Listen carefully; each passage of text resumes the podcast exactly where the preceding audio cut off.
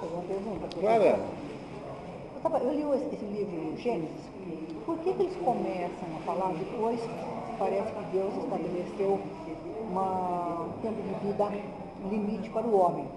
Mas na fala, fala por 700 anos, 600 anos, 900 anos. O que significa isso, professor? Significa que nesse início de existência aí, né, nessas épocas remotas, as pessoas viviam mais. Há 900 anos? É. 700 anos? E por que depois que foi estabelecido, isso está nesse papel que o senhor deu aí, É. 120 anos? É, porque o, o na Você quer medida- tomar alguma coisa? Não, obrigado. Não? É porque na medida em que o mundo foi se, foi se solidificando, isso, esse era o assunto do livro do René Guinon nas férias. Do, É, que não da- mandar e-mail, né? Pois é, que desgraça que foi aquilo. Né, Ele que explica esse negócio, né? Na medida em que você vai, vai, você vai, o mundo vai ficando mais sólido, ele vai ficando mais rápido. Então essa sensação que nós temos hoje em dia de que não há tempo para nada, é essa sensação, de que é uma aceleração geral das coisas. Simbolicamente, você expressa esta aceleração pelo aumento, pela redução da vida. Então o campeão é o Matusalém, né, que tem 900 e alguma coisa. Ele não, ele não fala sobre Matusalém. Mas fala, fala. Aqui fala? É, tá aí. Ah, professor, então eu passo batido, porque eu não vi. Ou então, se não está aí, deve estar num pedaço que eu não transcrevi, porque não está todo o Gênesis aí, né? Não é porque eu não, não- eu não percebi. Eu li, Não, não mas lá o Matusalém é o campeão de durabilidade. Ele viveu 900 e alguma coisa. Não, é porque a minha- no livro, você, no início, vivia 700 anos, 750, 900, né? E depois de... de É, Noé teve os três filhos que repovoaram o mundo com 500 anos. Então, exatamente. Então, Então você depois- achava que isso era... Mas será que não era outra marcação de tempo mesmo? Não, Não. É apenas uma maneira simbólica de dizer que o mundo está acelerando, que é uma aceleração geral das coisas. Quanto mais para trás, mais lento era tudo. É, o tempo devora a si próprio, entendeu? O tempo come- começa o seu reinado, ele começa a aumentar a sua velocidade, vai, se demorando, vai devorando tudo. E começa a devorar-se a si próprio. Chega uma hora em que o tempo se autodevora completamente. Nesse momento acaba o ciclo cósmico, começa outro ciclo. Agora, professor, ali não era cometido o incesto, não, porque casava, casava com irmão, irmãos se casavam. É possível. Não, mas é o que diz ali no livro. É, é assim. Não, há uma porção de coisas estranhas na Bíblia, né? Então você tem uma, uma você vai ler isso assim com olhos assim cuidadosos, você descobre que tem barbaridades, citações a todas as vi- violências que possam imaginar, né? Então, o Velho Testamento é um terror. Aí outro dia, É, mesmo o Salmo 60, você pode ver, foi uma matou fantástico, é sangue de todo lado, é briga com brigas. agora, outro dia, um, conhecido meu estava falando do dízimo. Eu falei, ah, Gilberto, eu não vi isso na Bíblia, não. Ele mandou o secretário dele buscar a Bíblia, abriu a Bíblia, deu até lá onde, onde que está. E ele falou assim, olha, você quer ver como que é o que tem na Bíblia, que tem que dar, dar o, o dízimo, né? Aí ele leu lá que, que realmente tem que dar o dízimo. Eu falei, mas espera um pouquinho. Bom, no Testamento, né? É, não- eu nem sei que testamento que é. Mas Porque ele é evangélico. Eu falei, você dá um dízimo de tudo que você ganha? Cada deve dar para ganhar uns 100 mil por mês. Aí você pega e dá 10 mil? Ele falou assim, não, eu não faço isso. Eu dou quanto eu posso. Eu falei, mas você está dizendo que tem a obrigação de dar o dízimo? O que, é isso, hein, professor? Assim, a sua avaliação. Ah, é co- como a história da mesada. né? A mesada não é uma coisa que você dá todo mês para o seu filho. Tem, você dá mesada por semana, né? E não, não chama semanada por causa disso. Não é? Por quê? Por que, que isso é assim? Porque a, as palavras têm um significado em si próprias e têm um significado ah, interpretativo. Então o dízimo é, não é para ser 10%, é uma contribuição que você dá para a igreja que você está ligado. É, a ideia de dar uma contribuição para a igreja é preferivelmente legítima, que porque a igreja não tem outra fonte de renda a não ser essa. Não, a gente não faz, não faz com o padre. O padre passa aquele, aquela. Ah, não passa mais agora. Eles não passam. Ah, Agora, não, na igreja que eu vou, passa. Passa, não, eu vou não. Nem lá em Santos eles passam. Não, em Santos estava passando.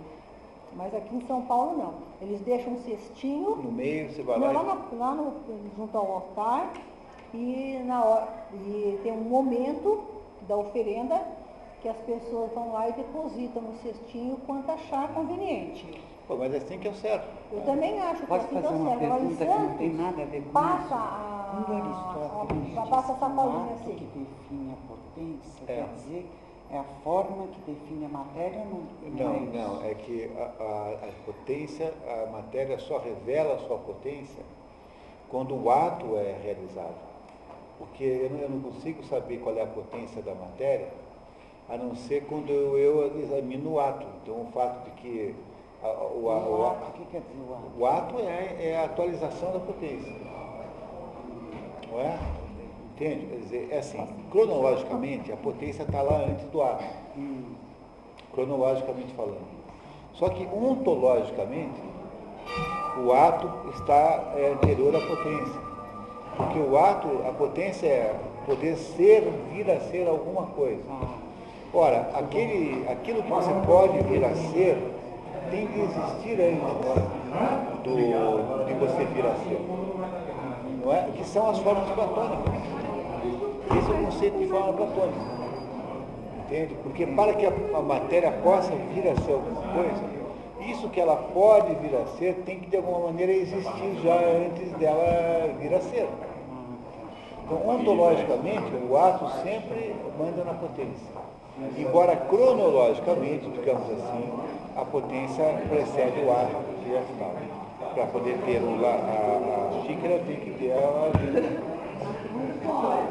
Nesse sentido, tá?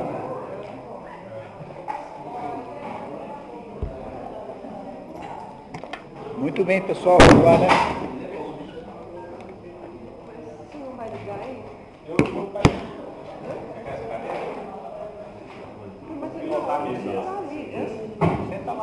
Então, pessoal, continuamos? O que, é que vocês acham? Tá? Então vamos lá.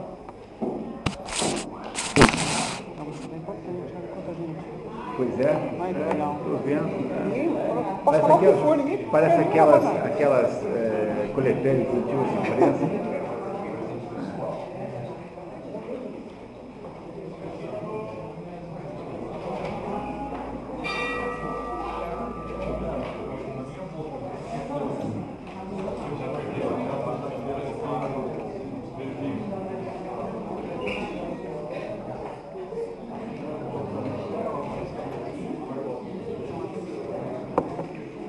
Pessoal, nós estamos então, estamos então tentando entender aqui, interpretar o Gênesis. E quando nós paramos aqui, nós, nós estamos aqui na linha, no versículo 29, né? 29 no primeiro capítulo. Quando está escrito ali que Deus deu para o ser humano a terra. né? Deu para aquele ser que inventou, não é? o ser humano deu a terra mandou o ser humano crescer e multiplicarmos e disse que nós cuidaríamos aí para frente da terra como gerentes da terra. Esse é o sentido, é- essa é a visão bíblica da, da nossa, do nosso status. Nosso status aí é esse, é um status intermediário entre o céu e a terra. Não é? Ou a mesma coisa dizia Platão quando dizia que o homem é o intermediário entre os animais e os anjos. É a mesma coisa que está aqui na Bíblia. É? Platão não, não tinha lido a Bíblia. Mas a ideia de que o homem intermediário entre os homens e os animais é a mesma entre os homens, entre os anjos e os animais, é a mesma ideia que está aqui, de que nós, a nós foi dada a terra para nós cuidarmos dela. Então vamos aí então para o versículo número 20. Disse-lhes também Deus: Eis aí vos, vos dei eu todas as que dão as suas sementes sobre a terra, e todas as árvores que têm as suas sementes em si mesmas, cada uma segundo a sua espécie, para vos servirem de sustento a vós. E a todos os animais da terra, a todas as aves do céu, e a tudo que tem vida e movimento sobre a terra para ter de que se sustentar. E assim se fez. E viu Deus todas as coisas que tinha feito, e eram muito boas. Da tarde e da manhã se fez o dia sexto. É, embora não tenha feito nenhuma menção direta de que era boa a criação do homem, não está no parágrafo anterior isso, né? Não foi feito isso. E por que é que tudo que Deus fez era muito bom? Porque reflete a ordem divina. Basicamente, porque isso que foi feito reflete a ordem divina, e a ordem divina é basicamente o quê? Qual é, a, qual é o maior de todos os, os, os ingredientes de ordem aqui? É a ideia de que as coisas, o céu está em cima e a terra está embaixo. Ou seja, o Espírito preside as coisas da terra. Essa é a maior de todas as ordens divinas que há. E é essa ordem que irá manter o, o, o sistema viável. Isso, com isso terminou o sexto dia. É isso? Se terminou o sexto dia, o que vai acontecer agora é o quê? É o descanso de Deus. Deus descansa no sétimo dia. Mas de que maneira que Deus descansa no sétimo dia? Do mesmo jeito que na teogonia, você tem aquele episódio da castração de Urano. Urano é castrado pela, pelo seu filho Cronos, lá na teogonia, e com isso, com a castração, porque Urano não pode ser morto, Urano é Deus, é eterno. Olha, você não pode ser morto, ele pode ser pelo menos o quê? O que, que significa ser castrado? É ser incapaz de reprodução, incapaz de produzir né, uma fecundação de outra coisa. A castração de Urano significa o seguinte, que Deus deixa de ser fecundador do mundo para mudar o seu status em relação ao mundo de um construtor demiurgo, de um produtor do mundo, e passar a ser agora uma espécie de juiz. Deus, no sétimo dia, ao descansar, é, equivale àquela ideia de que Urano foi castrado. Aí, tanto um quanto o outro passam a ser julgadores e deixam de ser produtores do mundo. É como se o mundo já tivesse elementos de si próprio tão extraordinários que é capaz de produzir a sua própria vida. Deus irá intervir no mundo de, de vez em quando por meio de milagres e de vez em quando por meio de potências angélicas. São os modos pelos quais Deus continuará intervindo no mundo, pelas suas potências angélicas, ou seja, cada, cada, cada, há um pedacinho da mente de Deus que lembra de cada um de nós. Não é? O que é o anjo da guarda? O anjo da guarda, tecnicamente, o que é? É um pedaço da mente de Deus que sabe que você existe. Isso é o seu anjo da guarda. É um pedaço da mente de Deus que sabe que você existe. E isso, de fato, é real e concreto. Deus irá continuar intervindo sobre o mundo por meio das potências angélicas e por meio de atos miraculosos. Atos é, que são é, é, interferências da ordem divina na ordem humana, na ordem natural, digamos assim. Mas Deus agora no sétimo dia descansa. Esse é o sentido de descansar. É de ter feito, estruturado o mundo tal como ele tinha sonhado, e agora então o mundo passa a ter uma autonomia de existência. Vamos ver se não é isso então, por favor. Continuamos. Assim, pois, foram acabados o céu e a terra com todos os seus ornados. E acabou Deus no sétimo dia a obra que tinha feito. E descansou no sétimo dia, depois de ter acabado as suas obras. Então, acabados o céu e a terra e todos os seus ornados. Deus descansou porque aquilo que ele produziu já tinha uma existência autônoma. Não precisava mais da sua, da sua contribuição plástica, digamos assim. E o mundo funciona de acordo com as regras que foram estabelecidas. O mundo tem uma, portanto, uma, uma autonomia existencial que se estabelece a partir daí. E Deus abençoou o sétimo dia e o santificou, porque neste dia cessou ele de produzir todas as obras que tinha criado. É, é a castração de Urano. Nesse, nesse momento, Deus deixa de ser criador para voltar como juiz. E você reparará que a ação de Deus em seguida, no episódio de Adão e Eva, é a, a Deus juiz. Juiz, juiz, né? juiz é, é, definidor das coisas que, que do certo e do errado, não é? É isso? Continuamos agora. Tal foi origem do céu e a terra, e assim eles foram criados no dia que o Senhor criou. Pronto, esse é o resumo do primeiro capítulo. Essa primeira linha do segundo capítulo resume o primeiro capítulo inteiro. Não é? Continuamos. E criou todas as plantas do campo antes que elas tivessem saído da terra. Pronto, está aqui a ideia do ato que, potência, que, que precede a potência. Repararam aqui? Ah, aquela mesma ideia. O ato e a potência eh, estão, estão simultâneos. No entanto, para que possa haver, para que a potência possa se atualizar, é preciso que antes da potência se atualizar, exista a forma em algum lugar, em algum momento, exista a forma que a matéria irá ter, ou seja, a, a forma é sempre anterior à potência, de alguma maneira. Logo antes de saírem da Terra já existia a potência de, de sair as coisas da Terra, ou seja, aquilo, aquilo que, que Deus, é, depois que acontece na prática, estava potencialmente, era potencialmente possível antes, estava previsto antes, no plano geral de Deus. É, pode definir potência como possibilidade metafísica? Ah, pode, pode chamar assim. É, a metafísica aí nesse caso eh, fica um pouco sobrando, sabe? Mas é a, potência, a potência é a possibilidade geral das coisas, não é? E, a, e, a, e a, o ato o que, que é? É a atualização da possibilidade geral das coisas.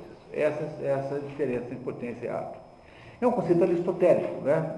Aqui não há conceitos aristotélicos. Né? Aristóteles aqui está mil e, e, mil anos é, depois, né? Mas no fundo é a mesma ideia. Tá? Continuamos? E todas as ervas da terra antes que elas tivessem arrebentado. Porque ainda o Senhor Deus não tinha feito chover sobre a terra, nem havia ainda homem que a cultivasse. Mas da terra saiu uma fonte de água que regava toda a superfície. Formou, pois, o Senhor Deus ao homem do limo da terra e assoprou sobre o seu rosto um assopro de vida. E recebeu o homem alma e vida. Bom, então aqui você tem uma descrição da segunda criação do homem. Como vocês devem lembrar, a primeira criação já havia sido feita, né? Deus já havia inventado o homem, já havia mandado o homem crescer e multiplicar-se, já havia mandado o homem gerenciar a natureza, e aqui então há uma segunda criação do homem. Essa segunda criação só pode ser entendida simbolicamente. Na verdade, ela é uma criação material, concreta, material, e a anterior é a criação do conceito do homem e da mulher, não é?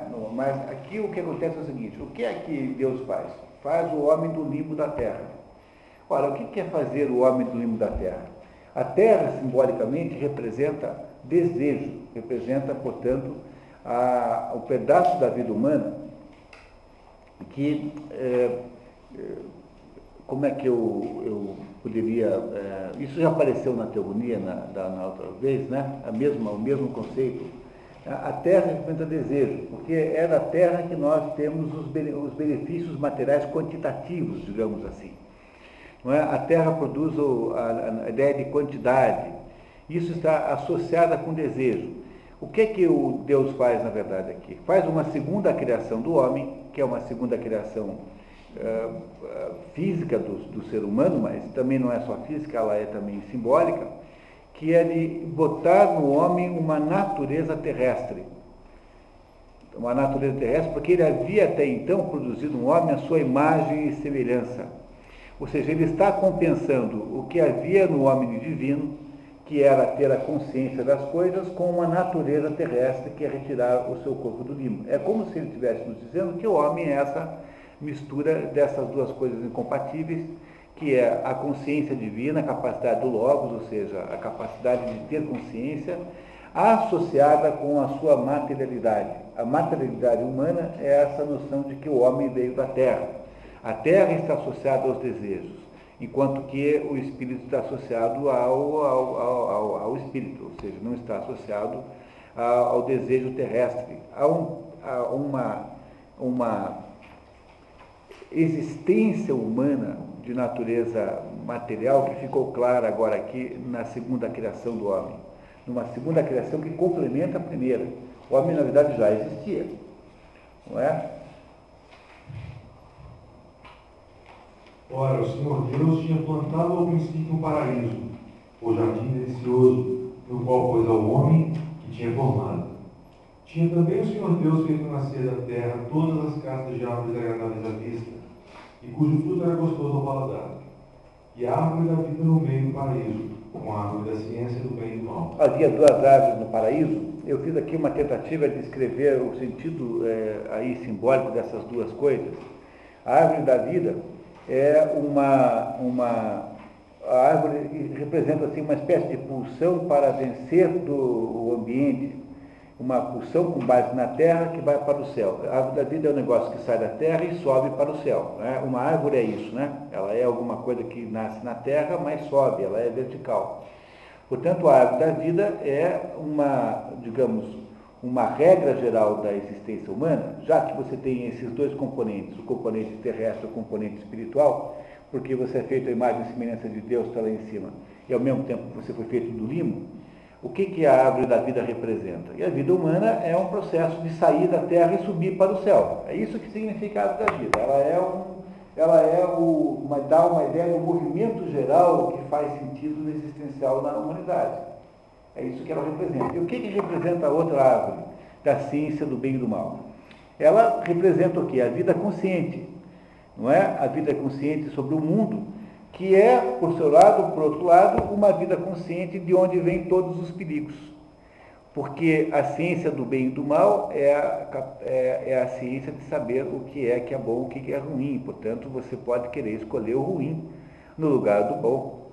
Não é? Não há, enquanto a árvore da vida é uma espécie de pulsão existencial natural, em que o homem naturalmente sai da terra e vai para o céu, por isso aquela árvore da vida, a árvore da ciência do bem e do mal é onde mora todo o perigo. Porque ela é a capacidade de distinguir entre o bem e o mal e, eventualmente, você escolher o mal. Portanto, Deus faz o quê? Deus coloca dentro do paraíso duas árvores, uma que nos indica qual é o sentido natural da vida humana, ou seja, qual é a normalidade ontológica na existência humana, que é a árvore da vida que sai da terra e vai para o céu. E do outro lado, coloca as, a, a, a, o, o empecilho, o obstáculo é, da tentação. A tentação do quê? Da terra. Porque nós só temos capacidade de sermos tentados porque nós fomos feitos do limbo da terra. Porque a nossa natureza é dual. A nossa natureza não é meramente espiritual. É dual no sentido de que ela é um, tem um componente terrestre, terreno, que pode se deixar iludir pela, pela, por aquilo que é bem e o que é mal. Portanto, uma representa a tensão, a, pulsão natural das coisas, e a outra representa os obstáculos a essa pulsão natural é, se realizarem. É esse o sentido da, desta ambiguidade dessas duas árvores no centro do paraíso. Uma te diz o que é para fazer, e a outra tenta criar, a outra tem potencialmente os riscos de você errar a sua escolha. Ora, o homem, portanto, é um ser que é imagem e semelhança de Deus, porque foi inventado lá assim, lá atrás, mas que é feito de barro. É como se nós fôssemos seres que sabemos, que parecemos, que representamos o modo como Deus pensa, mas ao mesmo tempo somos sujeitos às tentações. Somos sujeitos às tentações do quê? Da matéria, às tentações do barro, da matéria, que é aquilo de que nós também somos feitos. O que Deus quer fazer, o que a Bíblia quer dizer aqui, com essas duas criações, a criação original pela imagem e semelhança e a segunda criação, é deixar clara essa componente dúbia, essa dubiedade nas duas componentes que há no ser humano, que é a nossa é, consciência divina e, ao mesmo tempo, a nossa tendência ao desejo da matéria, que é o que representa a nossa terrestrialidade. Não é? E essa, e essa terrestrialidade está sempre aí como uma ameaça, não é? é? por meio da hipótese de comer o fruto da árvore da ciência do bem e do mal, coisa que nos foi proibida expressamente. A única proibição que havia era comer esse fruto. Tá? Vamos entender um pouquinho mais? Vamos lá em frente. Deste lugar de delícia saía um rio e regava o paraíso, e que dali se repartia em quatro braços. Um se chamava Fismo, e este é o que torneia todo o país de Evilate, onde nasce, onde nasce ouro. E o ouro dessa terra é excelente. Ali também se acha o bedélio e a pedra cornelina. É, a pedra cornelina é ônix. Bedélio é uma outra pedra que era, que era considerada preciosa naquele tempo. O segundo rio chama-se Geon. Este é o que torneia todo o país da Etiópia. O terceiro rio chama-se o Tigre, que corre para a banda dos Assírios. E o quarto desses, desses rios É Eufrates. É, aqui digno de nota aqui é o fato que são quatro rios, quatro rios é o fato de que há quatro rios é outra estrutura, é outra definição estrutural da realidade que Deus faz aqui, né, que, que, que está anotado, que é anotado aqui nessa descrição, que é o fato de que tudo nesse mundo vem aos quatro, às quadras. Todas as possi a possibilidade universal é representada pelo número 4. Dentro daquela visão simbólica do Mário Ferreira dos Santos, ontem, quando eu disse a vocês que para o Mário Ferreira dos Santos, simbologia é quando há uma explicação no signo, no signo ou no sinal, né? O, no símbolo. O símbolo é uma explicação sobre alguma coisa e o símbolo 4, esse símbolo número 4, ele simboliza as possibilidades universais. De fato, você tem quatro pontos cardeais, tem quatro estações, tem quatro bestas do Apocalipse, tem quatro estados da matéria. Eu tenho uma lista de lá de mais de 100 coisas que são que vêm aos quatro. A estrutura da realidade é sempre aos quatro. É como se as coisas que existem no mundo material tivessem sempre quatro possibilidades fundamentais que se interpenetram fazendo as variantes. Por exemplo, o norte com o oeste dá noroeste. É, o noroeste, eu não preciso ter só quatro pontos cardeais para saber todas as outras direções, e assim por diante. Portanto, o que acontece nesse momento aí é que fica claro que o mundo foi constituído numa estrutura quaternária e que é esse o significado simbólico do número 4. O número 4 nos diz que há, é só ler o Mário Ferreira dos Santos, naquele livro que eu mencionei ontem, Estudo Tratado de Simbólica, para você entender isso melhor do que eu estou explicando aqui. O número 4 representa as possibilidades universais da existência. É por isso que ah, são quatro direções, quatro estações, quatro idades do ser humano, e assim por diante. Quatro estados da matéria e assim por diante. Só que também é dia e noite, e mulher. É porque aí eu, você não está falando das possibilidades da matéria, você está falando aí então da dualidade natural que é em todas as coisas, que é o número dois. A grande beleza de estudar o Mário Ferreira dos Santos é entender essas ligações. Por exemplo, o número 5, né? O número 5 fala das quatro possibilidades da matéria mas há alguma, alguma coisa que domina sobre elas, que somos nós. Portanto, o, o, o, quinto pedaço disso, que é o único dedo que fica na vertical, olha aqui, ó, o nosso dedo, isso aqui é o homem, isso aqui é a matéria. O homem domina as possibilidades da matéria, e esse é o sentido do número 5. E assim por diante. O Mário Ferreira Santos escreveu um livro para contar para nós como funcionam essas possibilidades, essa, essa compreensão da simbólica dos números, que é, no fundo, um conhecimento pitagórico muito antigo, que o Mário Ferreira, que o, que o Platão aprendeu com, o, com, o, com os, os neopitagóricos, não é? E que nunca escreveu é, de verdade, né? ele estabeleceu isso como conhecimento esotérico, é, limitado aos seus discípulos, esse é o tal do agrafa, agrafa dogmata, ou seja, a grafa dogmática significa as doutrinas não escritas de Platão, e que o Mário Ferreira dos Santos, no livro Os Princípios, a Sabedoria das Leis Eternas, fez o um melhor trabalho, embora seja um livro difícil de ler, porque precisa ter lido os outros antes, não é um livro assim acessível à primeira leitura. Mas é um livro maravilhoso, editado por essa casa aqui também, chamado Sabedoria das Leis Eternas, o Mário Ferreira dos Santos, que é o mais próximo do que Platão deve ter ensinado, sob o ponto de vista de ensinamento esotérico S. Provavelmente é o mais próximo, de, o conhecimento mais parecido com aquele. Embora, é claro, que isso se perdeu um pouquinho né, aí na história. Não temos registros platônicos disso, de verdade. Moniz, por Oi. favor. É, esse parágrafo não diz, é, não diz, não fica restrito numa certa região só porque conheciam só um pedaço? É, muito seguramente, né? É isso mesmo. Tá? Só que ele não está tanto querendo descrever geograficamente o mundo, mas está querendo dizer que a estrutura fundamental do mundo ela é, ela é expressa quaternariamente. Quer dizer, o modo como as coisas existem é sempre em quatro possibilidades. É esse o sentido. Tá? É isso. É isso, tá? Muito bem. Agora, é possível que cada um desses rios tenha um significado simbólico, mas eu, não, não, não, cheguei ao ponto de entrar nesse detalhe, porque vai dar muito trabalho descobrir isso tudo, precisaria passar a vida fazendo isso, né?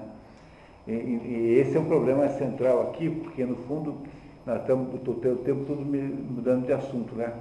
E eu adoraria poder passar mais tempo, mas é impossível na prática, assim, da vida real, né? Você, agora, a gente que, eu imagino que os padres devessem saber tudo isso, né? Um padre que passa a vida no seminário devia saber isso tudo. E você, eu acho que não encontra padre nenhum capaz de interpretar assim. É uma coisa que devia contar para você e não é capaz de padre nenhum de fazer isso.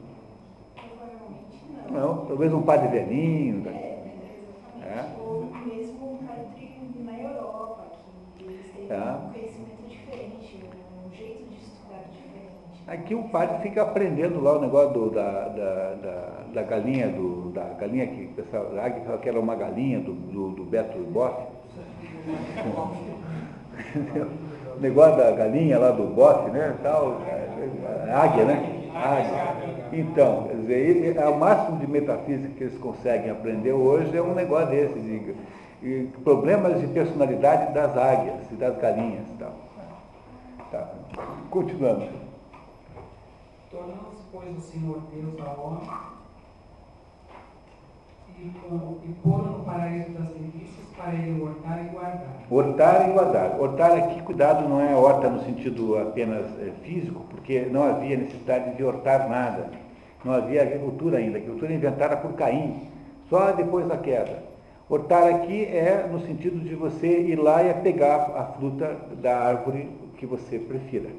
Nesse sentido, não é para você usufruir eh, desse negócio. Cuidado que não é no sentido agricultura, de agricultura ainda, tá? E deu-lhe esta ordem e lhe disse: Come de todos os frutos das árvores do paraíso, mas não comas do fruto da árvore da ciência do bem e do mal, porque em qualquer tempo que comeres dele, certissimamente morrerás. É, mas essa morte não é a morte corporal, essa é a morte espiritual. Essa morte que Deus ame- ameaça aí Adão é a morte espiritual, né? a morte de, não é, não é isso, quer dizer, é a morte de, do espírito, porque se você come daquele fruto, você pode, ó, ó, em princípio, tentar des- de- desviar a existência, quer dizer, eh, desestruturar a ordem geral das coisas. É essa, que, é essa morte que gera a, a morte espiritual. Não é a morte física de que se está falando aqui, mas a morte espiritual. Ou seja, Deus colocou lá a árvore da vida que diz qual é o caminho natural. É da terra para o céu. É esse o caminho natural. Nós nascemos na terra, mas temos que ir para o céu. Mas também colocou do lado aquela árvore que é uma ameaça permanente, é uma espécie de tentação permanente, a que o homem deveria resistir como criatura, obedientemente. E ele proíbe, agora com clareza, de se comer o fruto daquela árvore. E essa, comer o fruto dessa, dessa outra árvore é que pode estabelecer todo o desastre que vai acontecer em seguida, cuja natureza vamos entender daqui a, poucos minutos, tá? Continuamos, por favor. Disse mais o Senhor Deus: Não é bom que o homem esteja só. Façamos-lhe um ajudante semelhante a ele. Tendo, pois, o Senhor Deus formado da terra todos os animais terrestres e todas as aves do céu, ele os levou a Adão, para este como os havia de chamar. E o nome que Adão pôs a cada animal, o seu verdadeiro nome. Ele o chamou pelo nome que lhes era próprio. Assim as aves do céu, os animais da terra, mas não se achava ajudante para Adão, que fosse semelhante a ele. Muito bem. Então aqui é que começa a história da Eva, né? E aí nós compramos esse negócio pelo seu valor de face, né? novamente insistindo que isso é uma maneira errada de falar, porque estamos falando em face value, né? né? Meio inglês, né? E nós achamos então que agora que vai aparecer a mulher, quando a mulher já está aí de velha. A mulher já começou lá no início, como sendo criada junto com o homem, junto com o homem, portanto a imagem e semelhança de Deus também a mulher já, já foi incentivada a crescer e multiplicar-se, ou seja, já houve incentivo à, à expansão populacional, de que a mulher é imprescindível, naturalmente, né? Na, naquele momento, né? como, como hoje. E, e aí, aqui, nós achamos, quando lemos isso sem interpretar simbolicamente, que aqui está nascendo a Eva. Mas o problema é que a Eva não é de verdade uma mulher, no sentido físico da palavra, no sentido sexual, gênero da palavra.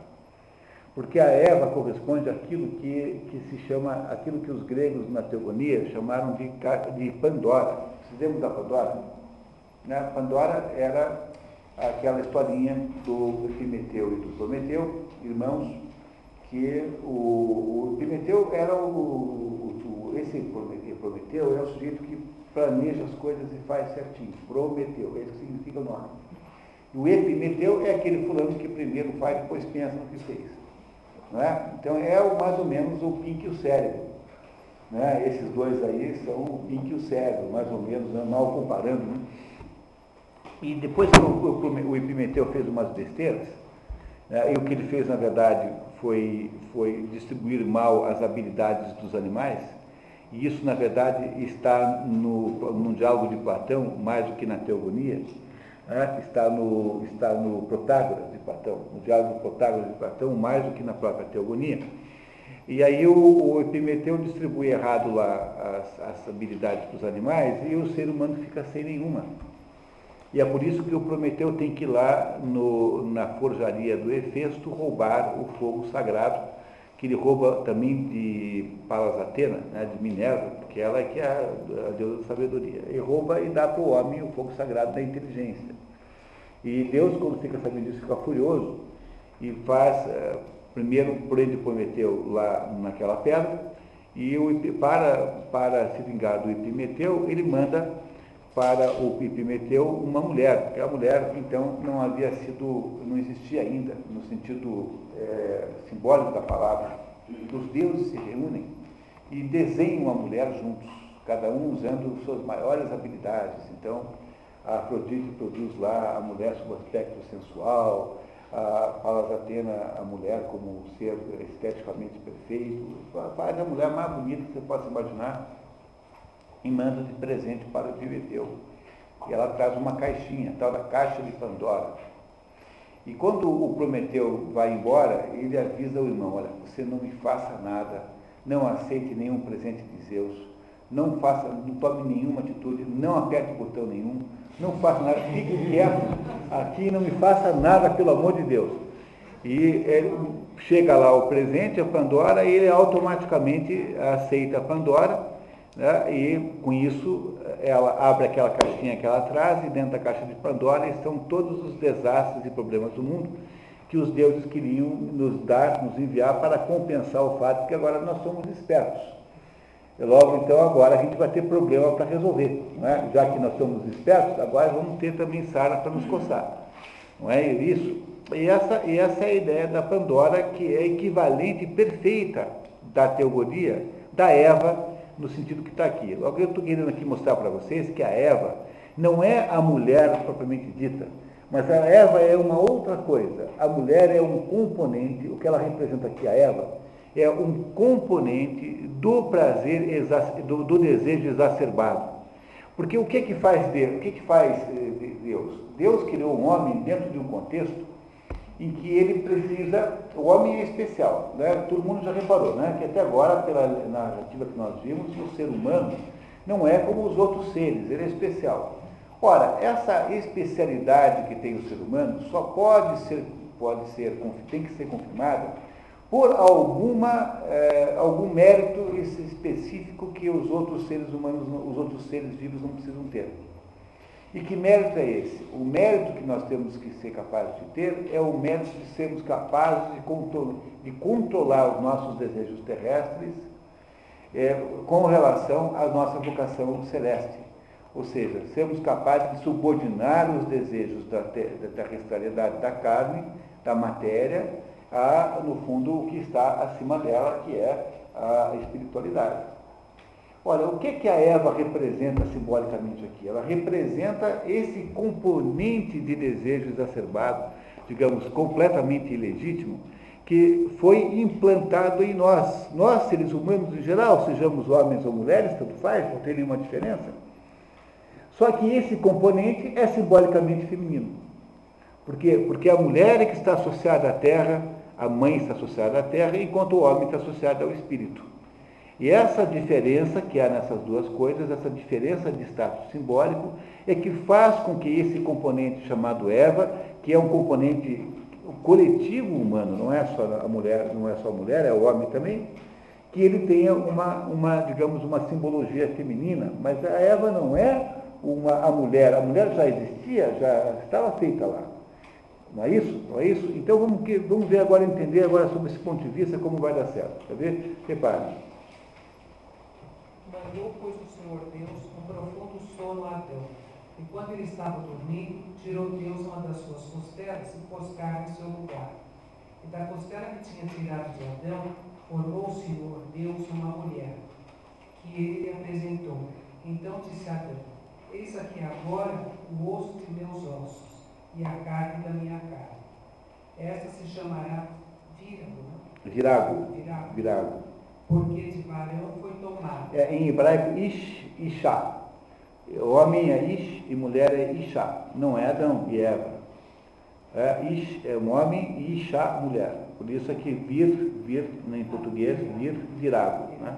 Virago tem um sentido moderno muito ruim, né? Virago é uma, um, um não, é uma um caminhoneira daquela.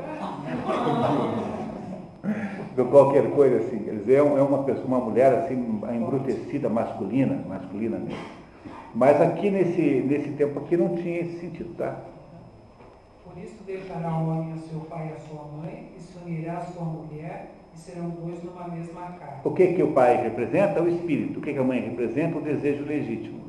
O que, que o homem se unirá ao quê? Ao seu, a sua tendência ao desejo ilegítimo. Ou seja, o homem passará a ser, a partir daí, o homem no sentido de Adão agora, e não no sentido de Ish, né? o homem no sentido de Adão, de, de espécie, passará então a ser um ser sujeito à tentação permanente. Porque ele tem um componente que é o desejo humano exaltado, o desejo terrestre exaltado, que é esse transplante que Deus faz dele próprio, né, dele próprio esse transplante que ele põe a, a costela que se transforma numa que é recolocar, ou seja, a, a, a Eva representa o desejo terrestre exaltado que transforma a existência humana numa existência perigosíssima. Porque agora nós somos capazes de cair na tentação de comer o fruto da da ciência do bem e do mal. E por que é que Deus faz isso conosco? Porque, afinal de contas, qual seria a diferença que nós teríamos frente aos outros animais se não tivéssemos algum mérito para com o qual retribuir a nossa especialidade ontológica, a nossa, o nosso status especialista? O problema todo é esse, porque enquanto filhos do céu e da terra, ou seja, enquanto filhos da, da, do espírito e da matéria, é, não há nada nisso que seja ilegítimo em si. Há um, uma, uma tensão entre essas duas coisas que pode ser mantida num determinado grau de equilíbrio. Ora, o que é que nos torna capazes de fazermos alguma besteira? É sermos capazes de nos, é, de nos seduzir, deixar seduzir, pela, pelo desejo ilegítimo que é representado pelo componente Eva, que é um componente feminino que está tanto na mulher quanto no homem. Nos dois, ele é apenas simbolicamente feminino, mas não é a mulher em si própria, porque a mulher em si própria já existia. Ele é apenas simbolicamente feminino, mas não é a mulher em si própria. Ou seja, é um componente que nos perseguirá, que é o desejo, é, a, de, é a, capacidade de cairmos na tentação do desejo ilegítimo da, do, do, da, da terrestre, da terra. Não é? Veja, a mulher saiu do corpo de Adão. Não é? Esse componente ilegítimo vem do próprio corpo, ou seja, ele é um componente corpóreo, terrestre, material. E é a partir desse momento, então, é que se faz a nossa existência. Dizer, o que define a nossa existência é esse. Você passará a sua vida toda sob essa tensão. A tentação da, da, da matéria contraposta à, natural, ao, ao, à sua obrigação de manter a matéria subordinada ao espírito. Não é assim que a vida humana é, pô? Pois essa é a vida humana, pô. É a descrição mais perfeita que você possa imaginar da psicologia humana básica. A psicologia humana é isso. E a sua vida será uma, uma, um combate eterno durante todos os minutos da sua vida entre o desejo exacerbado que nós temos dentro de nós, que nos foi, que é a nossa caixa de Pandora, digamos assim, né, que nós abrimos, ou então na versão é, judaica, a ideia de que nós é, temos uma Eva dentro de nós, cada um de nós, e a nossa é, necessária submissão ao Espírito, ou seja, a nossa, a nosso, o nosso caminho natural da terra para o Espírito, que é eventualmente obstaculizado pelo quê? Pela tentação que está no meio. A tentação que é? É o desejo material exacerbado, é colocar o foco nas coisas da terra e deixar que o espírito fique para o lado de lá. Ou seja, é a tendência a inverter a ordem natural das coisas. Essa ordem que foi produzida por Deus na engenharia geral do sistema. E olha o que acontecerá em seguida, né? Agora vai acontecer o desastre todo. Ora, até os que a mulher estavam nus e não se envergonhavam. Porque apenas apareceu o perigo, mas ainda não houve ah, o desastre, né? Não é isso? O desastre não aconteceu ainda. Tentação em que ela? É saber que a serpente era o mais astuto de todos os animais da terra que Deus tinha feito. Ora, astuto significa vaidoso, soberbo, né? é o mais astuto no sentido de ser um, aquele com maior potencial de pecaminoso, digamos assim. A serpente tem essa conotação, essa conotação simbólica, né? sem dúvida nenhuma. Qualquer pessoa tem uma certa ojeriza com relação às cobras em geral. Essa ojeriza natural que você tem a cobras, que de modo geral, né? Tá? Você pode criar uma cobra durante 18 anos, como é o Gerson ali, né? Mas de modo geral você não faz uma coisa dessa. Né? Imagina se chegar em casa com uma cobra, sua mulher vai botar você para fora, vai dizer, ou eu ou a cobra, no mínimo. Né? Muita gente que cria hoje em dia. Cobra? Aí, nos Estados Unidos principalmente. né? Aquelas cobras amarelas, né? É, É. Não, muito bem. Não sei se isso não, não revela um certo satanismo. É. Daí, continuamos. E ela disse à mulher: É, Por que, que ela falou com a mulher? Por que, que a serpente fala com a mulher? Porque ela não está falando com a mulher, a serpente. A serpente está falando com o componente de, de desejo exacerbado que está aí no ser humano, no homem e na mulher. Não é? Quer dizer, o que é que é sensível à conversinha da serpente? É o nosso componente Eva, que é um componente do desejo exacerbado. É ele que vai servir de interlocutor com o desejo externo. A serpente, a serpente o que, que é? O que, que é o diabo do ponto de vista metafísico? O diabo é um anjo, como outro qualquer. Portanto, o diabo é em si o que? É um pedaço da, da, da, da mente divina, da, da, da inteligência de Deus, que de alguma maneira tem restrição a nós. Mas que restrição é essa? É uma restrição bondosa, não é uma restrição malvada. É restrição em que sentido? É restrição de que Deus acha que é, raciocina como um milionário que tem um filho playboy e que não está querendo largar aquele dinheiro todo na mão do guri, a não ser que ele mostre que é capaz de algum mérito. Não é? Então não tem esses filmes americanos que o sujeito recebe lá 100 dólares que ele tem que transformar em, em, em um milhão em dois anos, senão não recebe nenhum tostão e o homem deixa tudo para o cachorro.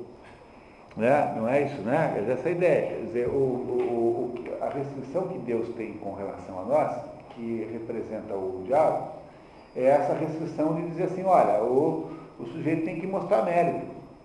né? E qual é o mérito que tem que ser mostrado? Resistir à tentação ilegítima da matéria. É isso que ele tem que resistir, é essa tentação que ele tem que resistir.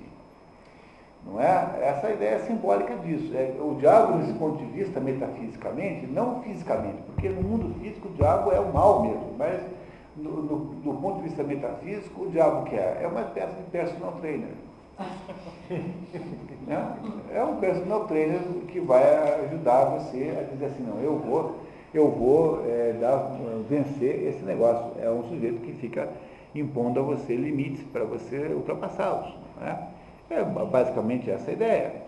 Portanto, o que, quem é que o- a serpente, que é o demônio, faz? Quem é que ela vai, é, com quem ela vai falar? Vai falar com o componente de desejo exacerbado humano. Ele que é sensível a cair nessa. Não é isso? E olha só o que acontece. E ela disse à mulher: Por que vos mandou Deus que não comesses do fruto de todas as árvores do paraíso? Respondeu-lhe a mulher: Nós comemos dos frutos das árvores que há no paraíso, mas o fruto da árvore que está no meio do paraíso. Deus nos mandou, nos mandou que não comêssemos nem a tocássemos, sob pena de morrer. Então, tá? O, que, o, que, é- o que é morrer? né? Mo- mo- Morrer é abandonar o caminho evolutivo natural do ser humano, digamos assim. E, e abandonar o caminho evolutivo do ser humano é abandonar o desejo realizável. Não é? O desejo que aquela árvore implica, que é o desejo de ser igual a Deus, é um desejo realizável, porque nós somos criaturas, não podemos ser igual a Deus. Logo, o que não se pode fazer é abandonar o canal, o caminho evolutivo natural, que é desejar aquilo que não é desejável em si próprio, que é irrealizável, ou seja, sermos iguais a Deus. É o pecado da soberba, no fundo, que está sendo aqui. Veja, o diabo tem dois tipos de estratégia. Né? A primeira estratégia é essa que diz para você que você é Deus. Vai em frente que você é Deus. Você pode tudo. E a outra estratégia é dizer para você o contrário, dizer, ó, não faça nada porque você não pode nada. Então, o sujeito que se convence de que não é para botar filhos no mundo nessa época em que o mundo está. Essa é uma ideia diabólica, rigorosamente falando, porque não vai ter nenhuma boa época para ter filhos no mundo, que sempre vai ter os fenômenos de mar, sempre vai ter uma desgraça, sempre vai ter chuva, sempre vai ter engarrafamentos. É, sexta-feira à tarde, quando chove em São Paulo. Não. Então, ah, não, porque a marginal fica engarrafada, então não vou mais ter filhos. Quer dizer, essa, essa é uma ideia diabólica. A ideia diabólica de você não dar esmola para ninguém, porque você parte do pressuposto que o sujeito vai tomar cachaça com aquele dinheiro. É uma ideia diabólica. Porque no fundo, no fundo você não sabe se ele vai fazer isso. Segundo, você não tem direito de entrar no mérito disso, você deu o dinheiro, não é mais seu. Terceiro, o ato de não fazer nada nunca. Eu não farei nada nunca, porque não é possível melhorar nada. Essa é a ideia diabólica contrária à ideia diabólica que está aqui presente nesse momento. Ou seja, o diabo tem dois métodos de, de impedir que você é, vá para o céu, saia da terra e vá para o céu. O primeiro é convencer você de que você pode tudo e que você é mesmo Deus, você não sabia disso. E a segunda é convencê-lo que você não pode fazer nada e que, portanto, deva se restringir uma imobilidade total e completa da existência. Qualquer dessas duas proposições é diabólica, portanto, não entre em nenhuma delas. É melhor, sempre é possível fazer alguma coisa. E mesmo que você faça imperfeitamente. Por quê? Porque a imperfeição é a regra fundamental da nossa existência. E, Aí teria também a ideia do gnosticismo e do agnosticismo. É, é no fundo isso, é, exatamente. O gnosticismo é a primeira, a primeira hipótese em que você pode saber tudo como tu sabe Deus, sem precisar dele para tanto. Né? E o agnosticismo uma ideia de que você não pode saber nem mesmo se você existe. É que Deus é completamente estranho e inacessível. Portanto, você agnosticamente resume-se a uma, a uma, uma desistência antes de qualquer tentativa de tentar entender qualquer coisa. Essas são as, as duas são tendências diabólicas, não tem nenhuma dúvida. Lúcifer e Satã, pode ser visto assim, né? O, o, o Lúcifer como uma ideia agnóstica e, e, o, e o Satã, Satanás como uma ideia agnóstica. Né? Aí é que você tem, o diabo tem muitos nomes, né? Existem centenas de nomes, Astaroth, não sei o que, Asmodeus, é bom até a gente não fala muito aqui. Tem, há muitos e muitos nomes, né? Há uma, do mesmo modo que há uma, veja bem pessoal, do mesmo modo que há uma especialidade por anjos, há, há, há diversos tipos de anjos, né? Isso que nós chamamos de anjos são a categoria mais baixa de anjos. Existem potestades, existem, existem anjos muito mais, arcanjos, enfim, há diversos graus de anjos, também existem a mesma, a mesma hierarquia para os demônios. Os demônios também estão hierarquizados em demônios especialistas em determinados assuntos. Não é isso? Tá? O demônio que tem um demônio só para uh, comprar a sua alma, que é o Mephistófeles. É um demônio especializado nesse assunto, porque há uma grande demanda nesse. Entendeu? É, eu, eu sempre digo, né? Antes da Gessi foi, foi o, o inferno que inventou o gerente de produto. Entendeu? Antes do, da Gessilever, não, daquela empresa que fabrica pasta de dente, como é o nome? Crest, Procter Gamble, né? Antes da Procter Gamble, quem inventou o gerente de produto foi o inferno. Porque a, os diabos se especializam em determinados tipos de tentação e tal. Porque as tentações legítimas são muitas. Não é isso? Vocês estão entendendo o sentido desse negócio aqui agora? Ou seja, é o componente de desejo ilegítimo humano, que é representado simbolicamente pela Eva, né, por essa ideia de Eva, que é a Pandora, no caso grego, é a mesma coisa, é? que é tentável. Porque se nós não tivéssemos isso, se nós não tivéssemos esse componente, nós não teríamos nenhum mérito na vida. O seu cachorro não tem nenhum mérito moral. Ele, ele irá uh, viver dentro de uma noção de oportunidade, assim, Ele é um bichinho. Todos os cachorros vão para o céu. Com certeza absoluta. Todos, né? todos os cachorros vão para o céu. São todos animais é, extraordinários, assim. Agora. Não, mesmo esses têm lá seus méritos. Né? Veja só, o que há aqui é que o ser humano, para poder é, ultrapassar, para poder realizar-se ontologicamente, ou, ou, ou seja, para poder se atualizar dentro da forma que foi desenhada por Deus, né, é preciso que o ser humano seja capaz de vencer o desejo ilegítimo que nos foi implantado é, por, com, essa, com a simbologia da Eva. Mas olha o que vai acontecer aqui. Você disse que, do ponto de vista físico, o diabo é o mal. É, porque naqueles quatro níveis que você, né, no nível, no nível é, divino, não é possível haver mal nenhum. Não é? No nível angélico, o diabo representa no nível angélico, usando aquela classificação que você abstrai do Evangelho de São João. Né? No nível angélico, o diabo é o quê? O diabo é um, um, um, um anjo de, de Satanás, nesse sentido de, de contraposição, de inimigo. Ou seja, o, é aquele que quer impedir que o homem cumpra a sua missão é, espiritual que é o que está fazendo aqui exatamente a cobra aqui no paraíso, aqui, tentando impedir que isso aconteça. No âmbito sutil, o diabo representa as forças sutis é, abismais, quer dizer, representa coisas más. Quando você vai lá no negócio de uma cumba, lá entra aquele negócio, você está falando com essas energias, com essas entidades. E no âmbito físico, o demônio representa o, o, o, mal, o, mal, o mal intrínseco à matéria. Não é? O, o, mal, o que, que é um, diabo no âmbito físico? O sujeito está ótimo, pega um resfriado, morre em 15 minutos. Pô. O que, que é isso? Uma piada demoníaca. Não é? O, o, a natureza, com toda a sua agressividade, então aí o mal é representado nisso. Né? É, mas ele tem uma entidade sutil, que são as forças, são as forças, digamos, abismais, né? porque seja qual for o nível que você esteja, você tem uma contraposição entre um firmamento de luz e um abismo de trevas.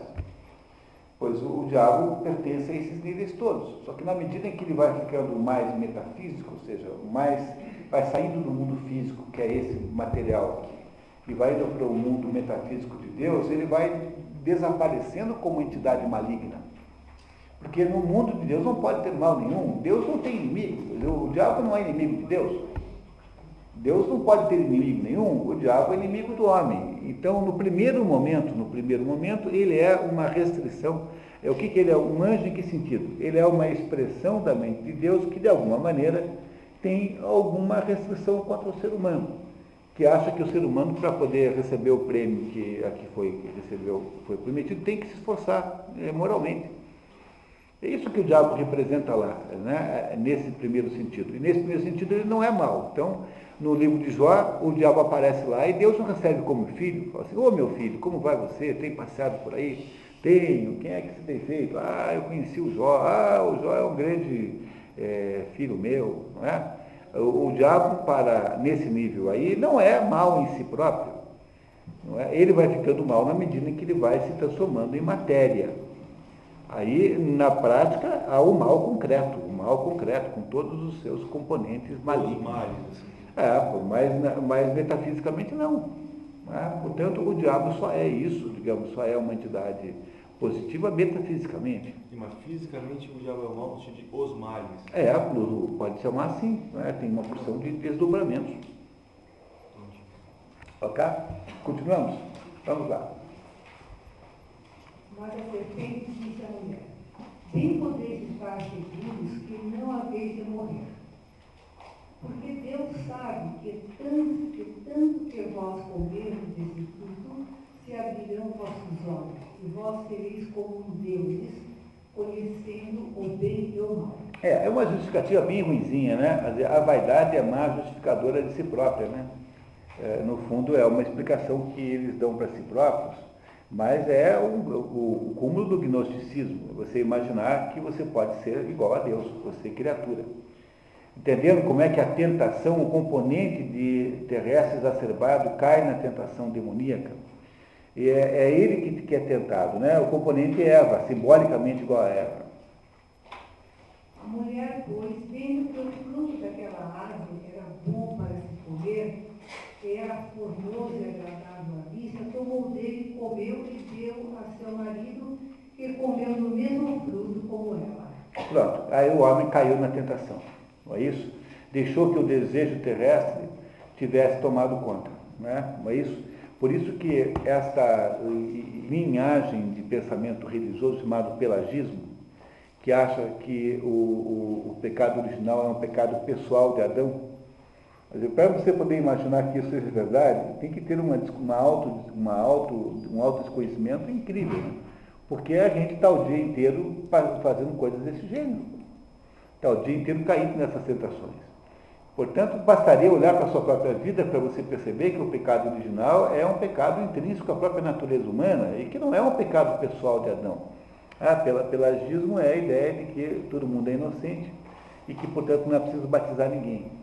É uma espécie de heresia. Ela, ela não é mais heresia porque tornou-se uma coisa tão comum que passou a ser assim vista como uma visão liberal do, do catolicismo. Mas no fundo isso foi, até um certo ponto, uma, uma, uma, uma heresia. Chama-se pelagismo. Essa ideia de que não há demérito no ser humano, é, que Adão cometeu um pecado pessoal. Mas não é, não. O Adão cometeu um pecado que todos os seres humanos cometem que é isso aqui. Né? No mesmo ponto, eles abriram os olhos e ambos conheceram que estavam nus, e tendo cozido umas com outras umas folhas de figueira, fizeram delas umas cintas. Essa, o que aconteceu aqui foi o equivalente na teogonia, na hora em que é castrado Urano, em que o sangue de Urano cai sobre a Terra e nascem as eríneas. As eríneas são as fúrias. As fúrias são a ideia de culpa. O, qual é, o que é que significa simbolicamente perceber que você está nu? Significa que você passou a ter noção de culpa. A culpa não havia antes, agora nasceu a noção de culpa. A culpa é um sentimento humano extraordinariamente importante. Não é, não é possível viver sem culpa. O que ela não pode virar é remorso. A culpa tem dois, sempre dois destinos. Ou ela vira remorso ou ela vira arrependimento. Se você, se ela vira remorso, ela vira irínia, fúrias. Se ela vira arrependimento, ela vira eumênides. É a ideia central daquela peça, daquela trilogia chamada Orestia, de, de Ésquilo, que explica como ninguém essa diferença. Não é? Ou seja, o, a dor física é um sintoma corpóreo de que tem algum problema no seu corpo. Não é? E a dor, a dor, a culpa é a dor moral, é sinal de que há algum problema moral que você tem que enfrentar. O modo como você lida com a culpa é de um dos dois. Ou você a remói, e aí então a sua vida fica um inferno, você está sob o poder das fúrias, ou você simplesmente se arrepende, sinceramente, e esquece, por pior que tenha sido, né, por pior que tenha sido o que você fez. Não, é? não me venha dizer que você comeu uma caixa de bis, porque tenha paciência isso não é pecado nenhum, é besteira. Né? Eu estou falando de coisas graves, bem graves mesmo. Mas você, por pior que tenha feito, você esquece aquilo e vai viver a sua vida e pronto, acabou. É, arrependimento é você submeter-se às iríneas, enquanto o, remorso é submeter-se às fúrias. São as mesmas criaturas que dão dois tratamentos diferentes à culpa. Nasceu a culpa. Esse é o sentido da percepção da nudez. Tá?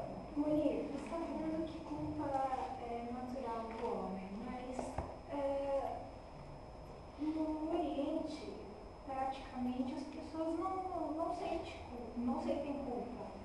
É, é mais ocidental, faz mais parte da cultura ocidental, ou mais especificamente assim, é, faz mais parte do cristianismo e do judaísmo.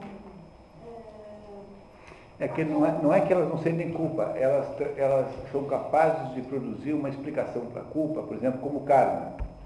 Na, na Tailândia, onde a, prostituição é uma coisa completamente disseminada, por exemplo, ninguém sente culpa de ser prostituta porque acha que aquilo é uma espécie de karma. É? E se você interromper aquela carreira de prostituição, aquilo é pior, porque aí você vai ter que fazer tudo de volta, etc. Então, o, o, o fato de que você tenta encontrar uma explicação para a culpa é justamente a prova de que a culpa está presente. Mas você dá um jeito de lidar com aquilo como puder, compreendendo? Agora, a culpa é completamente humana, é impossível não ter culpa. É uma vida desumana, uma vida sem culpa. Porque a vida sem culpa nenhuma é a vida sem consciência moral. E essa é uma vida zoológica, não é mais uma, uma o que não tem, né, os bichos não têm culpa. Nenhum bicho tem culpa. Os psicopatas também não, porque perderam a consciência moral. Como você lida com a culpa é que é a questão, não é? O que você percebe no Oriente não é a falta da culpa, mas é o modo de lidar com a culpa, com aquilo diferente do que nós fazemos aqui. Talvez você possa acusar a cultura judaica cristã por criar, digamos, um certo, um certo masoquismo. Isso. Né? Então tá certo, tá? Isso eu acho que pode ser. Mas, por, por outro lado, né, você tem, um, o, você tem o, o, modelo grego, porque, veja, o nosso mundo ocidental é metade judaico e metade grego. Então, toda vez que você está é, muito é, sujeita a determinada abordagem essencialmente judaica, cristã, você pode muito bem pegar, é legítimo pegar a grega, então faz o que faz, o que manda fazer lá na, na, na, na Orestia você larga, deixa, o Orestes matou a mãe, que é a Clitemnestra. E mesmo assim ele é absolvido pelo, pelo julgamento. Ele obtém a absolvição apesar de ter feito uma coisa dessa gravidade. Ou seja, as fúrias que queriam levá-lo para, para, os infernos de qualquer jeito, né, para o Tártaro, são obrigadas a aceitarem benevolentemente as fúrias, passo a chamar Eumênides Eumênides significa as benevolentes. Não é? E, e, é esse um dos segredos da vida, porque a pior coisa da vida é você ficar remoendo o resto da sua vida as coisas erradas que você fez.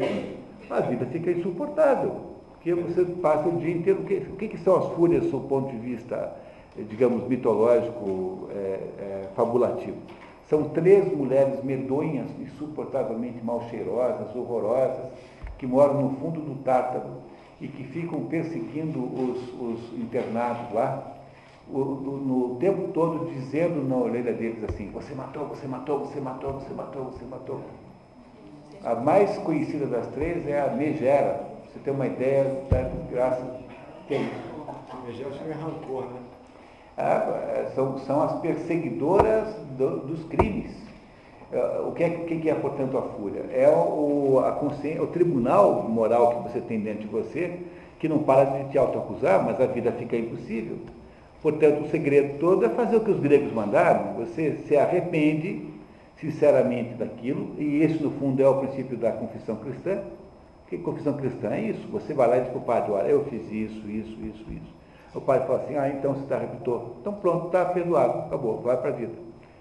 Você se arrepende daquilo que você fez e vai embora. Acabou, não tem mais, acabou. Claro que ainda restam os efeitos, digamos, de natureza civil e criminal, mas esses efeitos não estão associados com, com a sua existência ontológica. Ontologicamente, você não precisa mais passar o dia se culpando. Mas a culpa, a, a existência da culpa, o sentimento da culpa, é o primeiro dos sintomas de saúde mental que pode, pode existir. O sujeito chega no seu consultório, Joaquim diz, oh, acabei de matar 15 pessoas, achei muito engraçado. é difícil de resolver um problema como esse, porque o sujeito não tem nenhuma ideia de que fez uma coisa errada. Ah, ele não está em escala humana. Quando um leão mata lá no, na África, lá, os filhotes de uma leoa, porque ele quer pô-la no cio, ele faz isso sem nenhuma culpa, não tem culpa nenhuma, não há problema, não tem problemas morais em fazer isso. Pois não. No Japão, por exemplo, o, o japonês ele tem tanta dificuldade de lidar com a que ele não aguenta, ele acaba se suicidando. Né? É, é, esse, esse suicídio ritual, né, ele tem uma, até tem uma certa justificativa moral, sabe? Porque não é todo suicídio que é moralmente errado. Uhum. Há muitos tipos de suicídio. O suicídio que é moralmente errado é o suicídio por fuga fuga da responsabilidade. Esse é moralmente errado. É o suicídio, por exemplo, feito para salvar um outro. O sujeito, por exemplo, que se atira na frente de uma arma para impedir que outro seja morto. Esse é um suicídio é, santificado. Até mesmo, sob um certo ponto de vista, o suicídio do homem-bomba tem um, uma certa justificativa moral. Mas eu Então, mas, pois é. O homem bom é Mas o homem bom é, é homicídio também. né? Ele mata várias pessoas. É, é, também, mas o, mas o suicídio em si próprio, é, esse crime em si próprio, independente do homicídio, né, tem ainda uma justiça moral em relação ao sujeito que se mata porque é, a vida deu errado, ele não, não quer enfrentar lá uma consequência qualquer lá jurídica na sua vida, etc. Portanto, não é qualquer suicídio que tem, ah, os suicídios não têm o mesmo peso moral, são diferentes conforme você analisa. É, mas ah, o fato de que os japoneses sentem culpa é sinal de que eles são normais. Entenderam? Agora, o- aí era bom fazer um pouco de cristianização, porque a o grande mérito daqui do cristianismo é esse, porque o, o Jesus não foi lá e já não pagou tudo para você. Então para de encher o saco e vai viver, pô. Entendeu o sentido do cristianismo? Qual é? É esse, pô. Para com essa história, acabou. Não é? Não é isso? Quer dizer, há um poder de, de resolver isso de, concretamente. Agora, a- a- o sentir culpa é fundamental para a existência humana, independentemente do que você faz com isso. A maior demonstração de, de, de desastre, né? a maior demonstração de doença é não sentir culpa nenhuma, que é o fulano que não tem consciência moral. Essa é a maior de todos os desastres. Ele não sabe que, que tem uma vida zoológica. É o Merceau do, do estrangeiro, aquela personagem do estrangeiro, o Merceau, é isso. É o homem sem consciência moral. É, as euménides são iguais às eríneas ou às fúrias? É, fúrias é eríneas em latim. Entendi. As É. são a mesma coisa que as moedas. Não, Não, não. Não, moira é as parcas. É, não, é assim, as, as eríneas, em grego fala erínia e eumênide. E os latinos é que chamam as eríneas de fúrias. E fúrias pegou mais do que, do que eríneas, porque o nome fúria né, é um nome eh, muito bom. Havia até uma peça de teatro chamada As Fúrias. Nunca houve nenhuma peça grega de teatro chamada As Fúrias. Mas alguém foi contar a história das fúrias com esse nome, pegou como se fosse uma peça grega. Ok, pessoal, continuamos? Vamos lá. Esta e sua mulher, como tivesse ouvido a voz do Senhor Deus, que andava pelo paraíso, ao tempo que se levantava a viração, depois do meio-dia, se esconderam da face do Senhor Deus entre as árvores do paraíso. Estão sentindo culpa. Eu, Senhor, Deus chamou por Adão e disse, onde estás? Respondeu-lhe Adão, como ouvi a tua voz no paraíso, eu estava nu, tive medo, escondi-me. Disse-lhe Deus, tu onde soubeste tu que estava nu, senão porque comeste do fruto da árvore de que tinha ordenado que não comesses? Ou seja, de onde é que você sentiu culpa se você não tivesse feito uma coisa errada? É.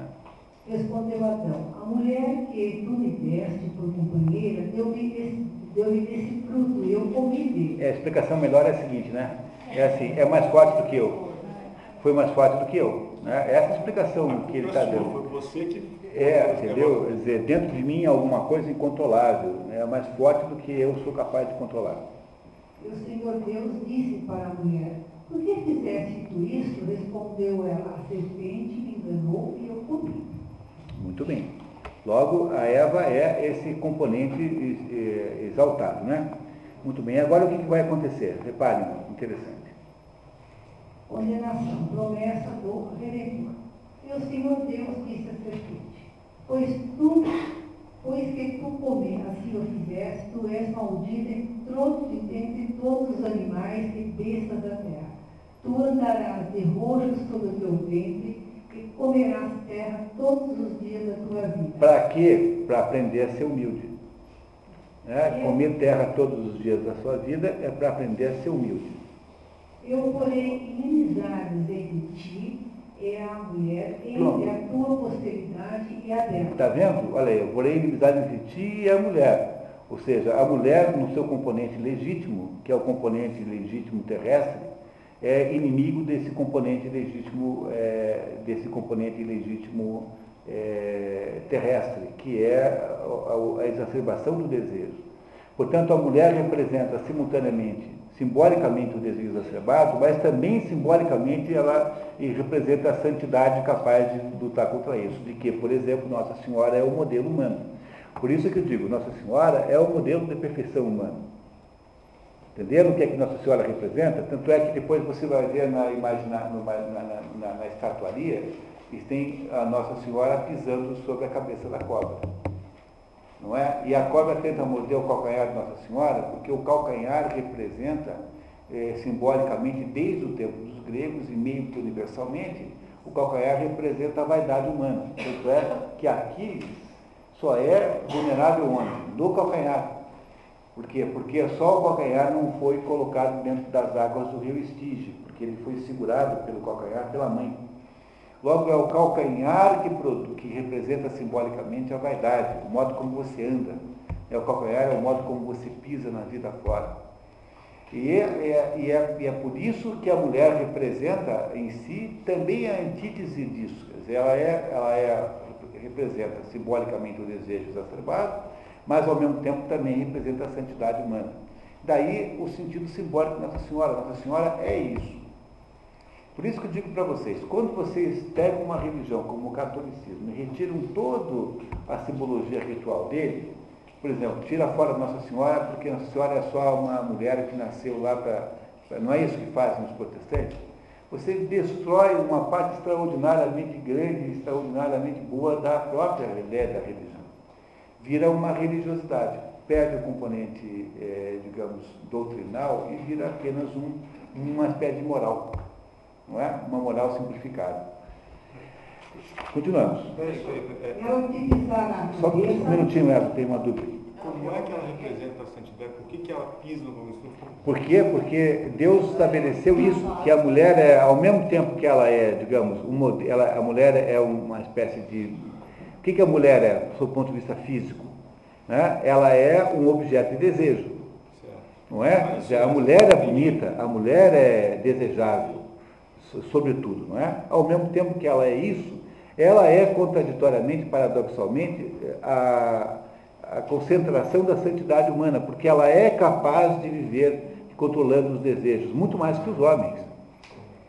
É por, como é isso que aconteceu? Foi Deus que colocou a mulher né, como inimiga número um da, da cobra. Quer dizer, a mulher tem essa ambiguidade que é o fato de que ela é em si desejável ao extremo, mas ao mesmo tempo ela tem um potencial de santidade que é representado simbolicamente no cristianismo por Nossa Senhora. Isso que a Nossa Senhora é, é o modelo da santidade humana. Não é isso? Tá, continuamos. Ela te pisará a cabeça procurarás no calcanhar. Por quê? Tu, tu, ela procurará modelo no calcanhar, quer dizer, procurará é, incentivar e despertar os desejos ilegítimos da mulher. Não é isso? É isso que a cobra tentará fazer. A tentação será sempre no, no que? Na vaidade no calcanhar. É o calcanhar que é o calcanhar de Aquiles. Já era para Aquiles, também aqui é a mesma coisa, porque simbolicamente é a mesma coisa, porque a ideia do calcanhar, o calcanhar é uma simbologia universal. Está, pertence a todas, é só pegar um dicionário de simbologia e você vai descobrir qual é a descrição do calcanhar. Vale para os gregos e vale também aqui. Disse também a mulher, eu multiplicarei os trabalhos dos teus partos. Tu parirás teus filhos em dor debaixo do poder de teu marido e ele te dominará. É, isso não põe mais na Bíblia, né? Bom, por que, que não põe na Bíblia? Primeiro porque na prática é impossível fazer isso aqui acontecer na prática. né? No entanto, percebam, percebam, tá? Primeiro porque é impossível na prática. Segundo, você não encontra isso em Bíblia moderna, tá? Isso que está escrito aqui, tá? Agora, preste atenção no significado disso. Tu parirás teus filhos em dor. O que é que significa isso? Né? A mulher está grávida, a mulher no sentido de desejos acerbados, está grávida de desejos. Não é isso? Mas os desejos, por sua vez, só podem ser obtidos com uma compensação de dor. Porque não, não dá para. Você não consegue resolver os seus desejos sem dor. Você quer ter um telefone celular melhor, comprar um VMV no ano, tem que trabalhar três vezes mais do que você faz hoje. Ou seja, todos os desejos da matéria são desejos que de alguma coisa, de alguma maneira, implicam uma dor específica a isso. Isso que é parir os seus filhos com, com dor. Parir os seus filhos é o quê? Parir os seus desejos, viabilizar os seus desejos com dor. Mas por que, que é para a mulher ficar submetida ao marido? Não é porque é uma, a, mulher submete seu marido, porque na prática também não dá, é na prática, mas é porque a regra fundamental do cosmos é o quê? É o espírito que subordina a matéria. Ponto. É a terra subordinada ao espírito. Ponto. E é isso que ela está mandando fazer. Recuperar a ordem natural cósmica, que é aquela de que o espírito tem que estar acima da matéria ou não tem jogo, não tem negócio. Porque a outra ordem é a ordem diabólica. Esse é o sentido simbólico disso. Mas como o padre não sabe o que é isso, ele não fala mais isso com medo de aborrecer as mulheres. Tá?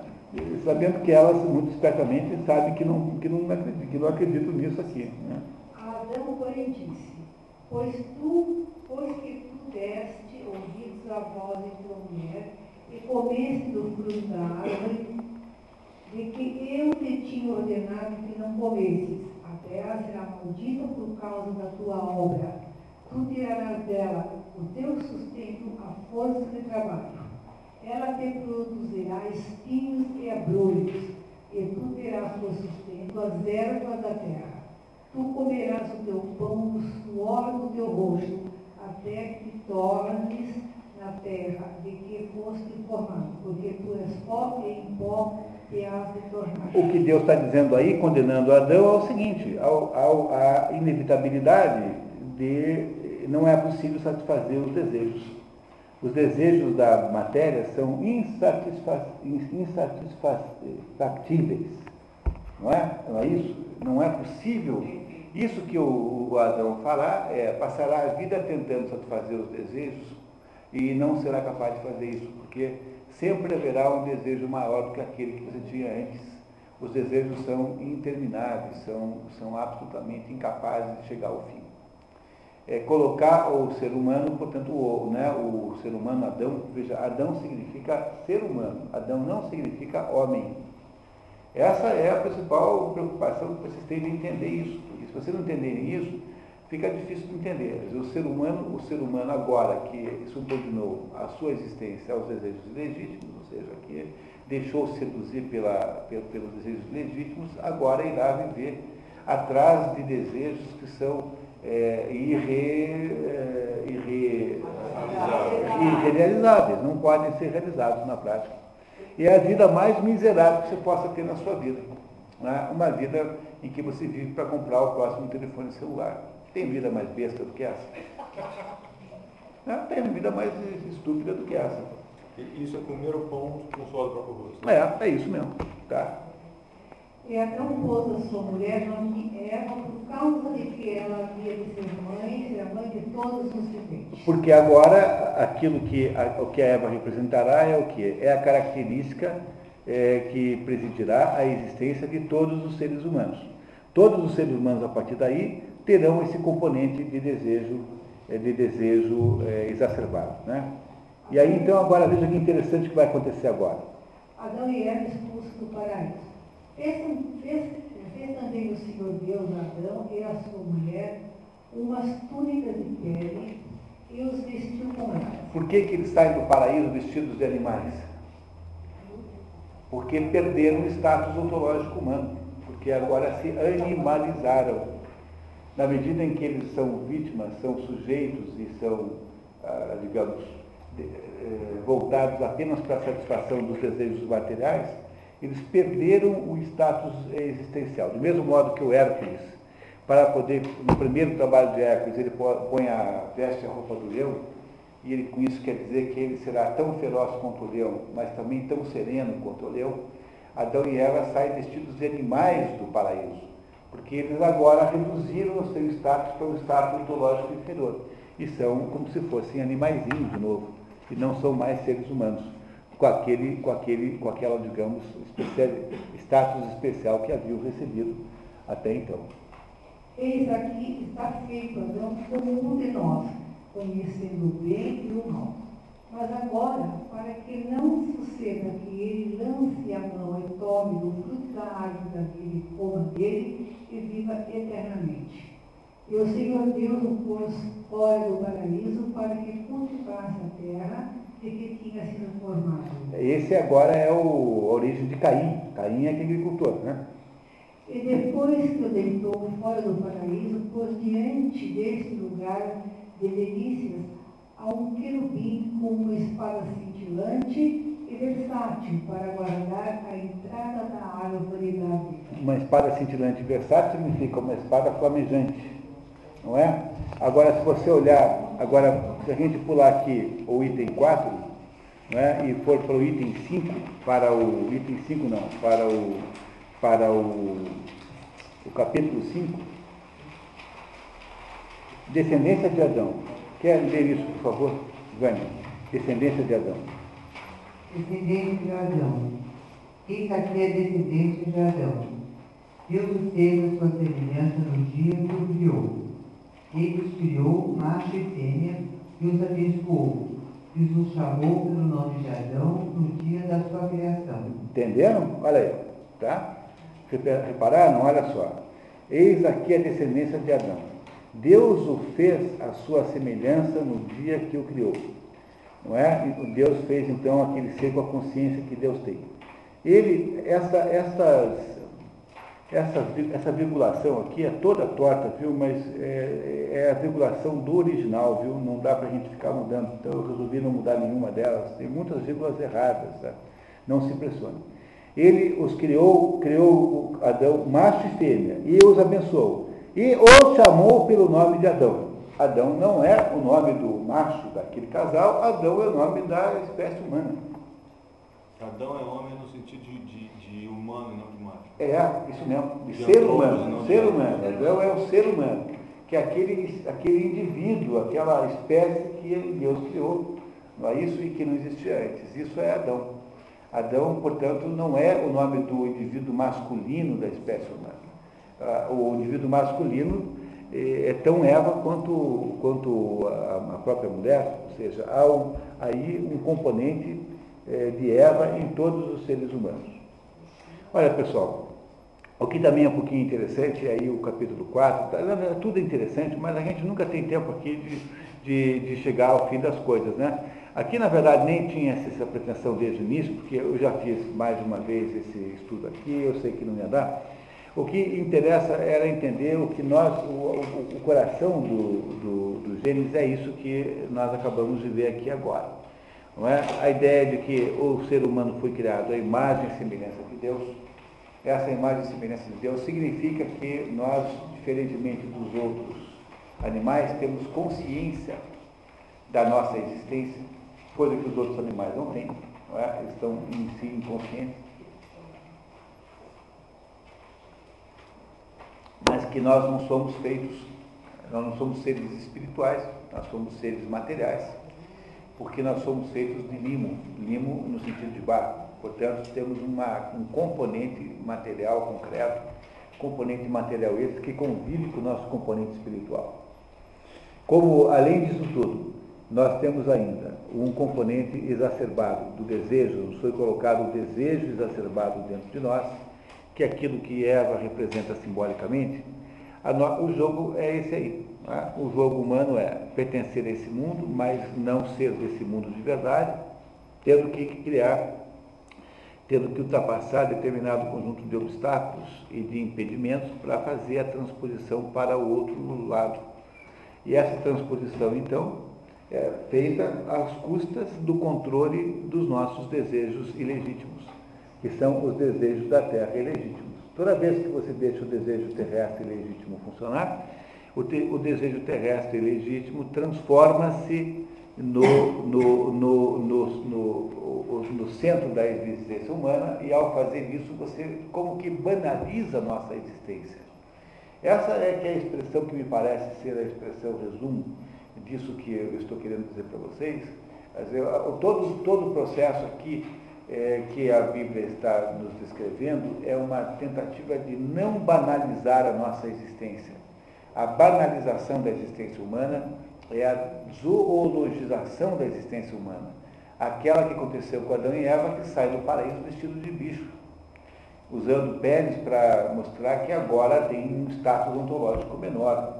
Deixou de ter aquela, eh, digamos, especialidade, aquela, aquele, aquela condição especial para sermos, então, apenas aí mais uns bichinhos como qualquer outro aí que estão interessados em, em, em produzir, né, produzir a, a, o- a solução dos desejos da carne.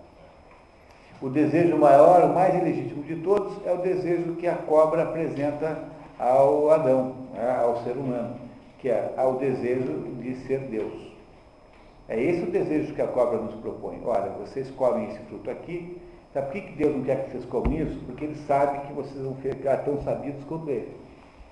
Pois esse de todos, todos os nossos, de todos os nossos desejos legítimos é o pior. E é justamente esse desejo legítimo, que é o desejo, digamos, da soberba total, a maior soberba de todas, é que nós somos mais capazes de sermos é, vítimas, né? que somos mais capazes, capazes de nos, de nos, é, de nos é, seduzir. E legítimo por quê? Porque se nós somos criaturas, nós não podemos ter o status ontológico do Criador. Não é legitimado. É, porque é mais ou menos legítimo, é como se a sua torradeira quisesse mandar em você.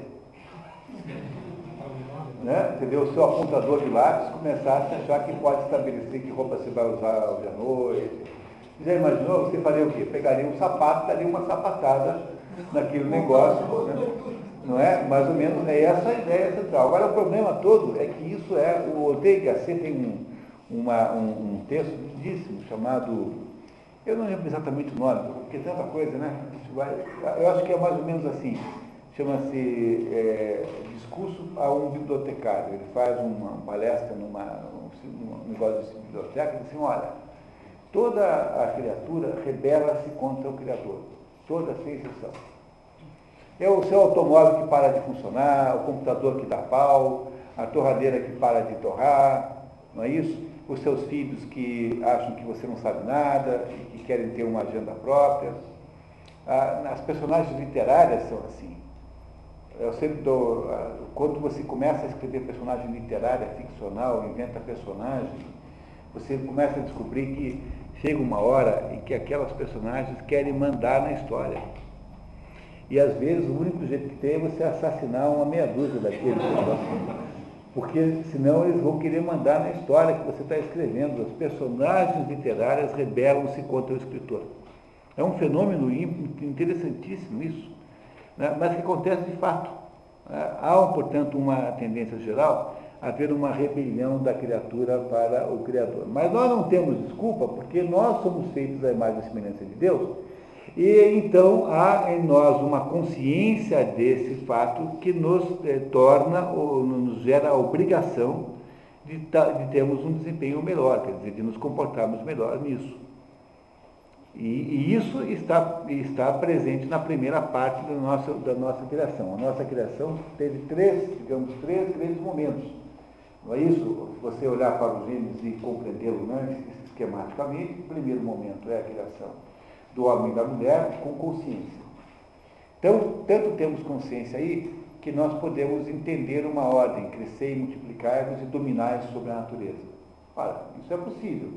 Mas para fazer isso, crescer e multiplicar, é tipicamente uma tarefa divertida, não é? E dominar a natureza também, porque no fundo, no fundo é só ir lá usufruir daquilo que tem. É uma vida sem mérito. Aí o que é que Deus faz? Deus faz uma segunda criação, que é nos, nos, deixar claro que nós somos feitos de limo. Limo, ou a expressão da época, né, em que o padre Figueiredo escreveu isso, mas seria alguma coisa como barro hoje em dia, né? teria, teria que dizer falar em barro, qualquer coisa disso. E a nossa, há uma confirmação da nossa terrestrialidade, ou seja, a nossa materialidade. E em seguida há a introdução na nossa existência de um componente exacerbado, que é o desejo ilegítimo. E esse desejo ilegítimo é a regra, ou seja, ele é o, o, o divisor de águas entre o nosso sucesso e fracasso ontológico existencial. Olha, o que é um fracasso existencial? É você virar um bichinho coberto de peles. Foi, foi isso. Ou seja, o que é, no fundo, todo o problema da vida humana a partir daí. A partir desse ponto, né, dessa explicação que está aqui, o problema central da vida humana é como é que você faz para recuperar a árvore da vida, ou seja, como é que você faz para sair da terra e ir na direção do céu. Porque essa é a sua missão ontológica, essa é a sua natureza ontológica. Você precisa cumprir isso de qualquer jeito. Esse é o sentido da, do Gênesis e é o sentido da teogonia, porque a teogonia, qual é o sentido central da teogonia? Ora, se aquelas forças que são derrotadas, os titãs, por exemplo, né, os titãs e, e Gaia, os, o, que, que, o que, que tem em Gaia que é errado? Gaia é a Terra. Mas quando Gaia quer tomar o poder de Zeus, o poder de Urano, ela passa a ter um desejo exacerbado também. É a mesma coisa. Tanto faz um caso como o outro, estou falando da mesma coisa. Quando Gaia e os seus filhos são derrotados, ou seja, os titãs são derrotados, Gaia é derrotado, e são jogados no Tártaro, eu tenho aí a ideia implícita do subconsciente. Mas a vitória dos olímpicos, que é de Zeus e os seus irmãos, é a prova de que, ali, apesar da vitória do, da, da, da, criação do inconsciente, eu tenho o estabelecimento do superconsciente. E o que, que é o superconsciente? É o componente divino que há é, no ser humano, que é aquele componente que é capaz de olhar para cima e ser, de fato, parecido com Deus, na medida em que tem consciência, como Deus tem consciência. É claro que são consciências de, de, de alcance diferente, mas tem consciência. Não é? Todo o problema da vida humana, portanto, é saber qual é o seu horizonte de consciência. Porque se o seu horizonte de consciência é muito pequeno, você é um sujeito que faz o quê? Você vive em função dos seus desejos. Imagine uma pessoa de horizonte de consciência tão pequenininho que acha que a vida é uma somatória de prazeres. Então, a vida o que é? É um prazer atrás do outro. Todos os amanhãs eu fico calculando quais são os prazeres que vou ter amanhã. Você só não é capaz de submeter a sua vida a esse projeto se o seu horizonte de consciência for muito maior. For um horizonte de consciência muito mais amplo. O problema tão central da vida é saber qual é o tamanho do seu horizonte de consciência. E é para isso que a literatura ajuda, porque a literatura em geral, é, ela faz tantas apresentações, pega alguém como Mal Flanders, por exemplo, é uma personagem literária. Qual é o problema da Mal Flanders? É que o horizonte de consciência da Mal Flanders é desse tamanho. Ela é filha de uma presidiária, nasceu na penitenciária e tem uma fascinação absoluta com virar uma senhora, como ela me diz, né? uma senhora de respeito, uma senhora, uma, uma senhora ilustre. Esse é o horizonte de consciência da Mal Flanders. Tudo que ela quer na vida é virar isso. Não é? Ela, para fazer uma coisa dessa, ela tem dez filhos, abandona todos, casa quatro vezes, uma delas com o irmão, não é? Vai, vira, torna-se ladra, acaba presa, condenada à morte, tem a vida a pena comutada, faz o que você quiser imaginar de, de aprontação esta mulher faz, a Mal Flanders. Mas por que, que ela é assim? Porque ela tem um horizonte de consciência muito pequeno. Logo, é preciso sempre retomar aquela ideia central primeira dos Gênesis, que diz que o homem foi feito à imagem e semelhança de Deus, logo, logo no início lá. Não é? Não é? Essa imagem e semelhança de Deus é o princípio da consciência. E o seu, seu horizonte de consciência é grande, e é, no fundo, em última análise, o seu horizonte de consciência tem que ser sempre maior do que a sua vida, porque quando ele não é, a sua vida está sempre encrencada, ou então é muito fácil. Porque assim, se, se o seu horizonte de consciência é muito maior do que o horizonte de consciência das pessoas em torno de você, você tem uma vida com potencial muito problemático. Porque você está vendo coisas que ninguém está vendo. As tuas ações estão, estão, estão, estão, estão produzindo coisas que são, em princípio, incompreensíveis pelos outros. Sócrates, por exemplo, quando resolve aceitar as consequências da briga que, com Atenas, que gerou a sua própria morte, Sócrates estava olhando para o quê? Para toda a formação do conhecimento humano, ou seja, estava olhando para a própria filosofia. Isso é que Sócrates fazia. Mas o, a, o Atenas que é onde ele morava, só conseguia olhar para aquelas circunstâncias específicas daquela acusação, ou pior, né, daquela circunstância eh, política que eles viviam após a tirania dos 30. Portanto, a vida de Sócrates é uma vida potencialmente encrencada e conflituosa. Por quê? Porque o seu horizonte de consciência é muito maior do que, a sua, do que o horizonte de consciência dos outros em volta de você. O horizonte de consciência de Jesus Cristo era muito maior do que o horizonte de consciência de Caifás. Caifás estava preocupado com a, é, o risco político de um judeu ficar falando aquelas coisas. Caifás achava que bom, confortável era mandar matar o fulano. Portanto, o horizonte de consciência de Caifás é um horizonte pessoal, na verdade. Não estava pensando no judaísmo, estava pensando no cargo dele. Mas Jesus Cristo está pensando em toda a humanidade, desde o início até o último. Ou seja, com toda a possibilidade daquele ato ser o ato fundador de uma religião que seria uma religião universal. Como é, né? Não é isso? Como é uma religião universal. O cristianismo é uma religião universal. Qualquer pessoa pode ser cristã, qualquer pessoa no planeta. Se o seu horizonte de consciência está do tamanho do mundo em que você vive, bom, aí então você tem uma sensação falsa de adaptação. Mas você acha que você é o sujeito do seu tempo. Entendeu? É assim que você reage a, esse, a, essa situação. Você acha assim, não, eu estou adequado aqui ao meu tempo, não é? Tá?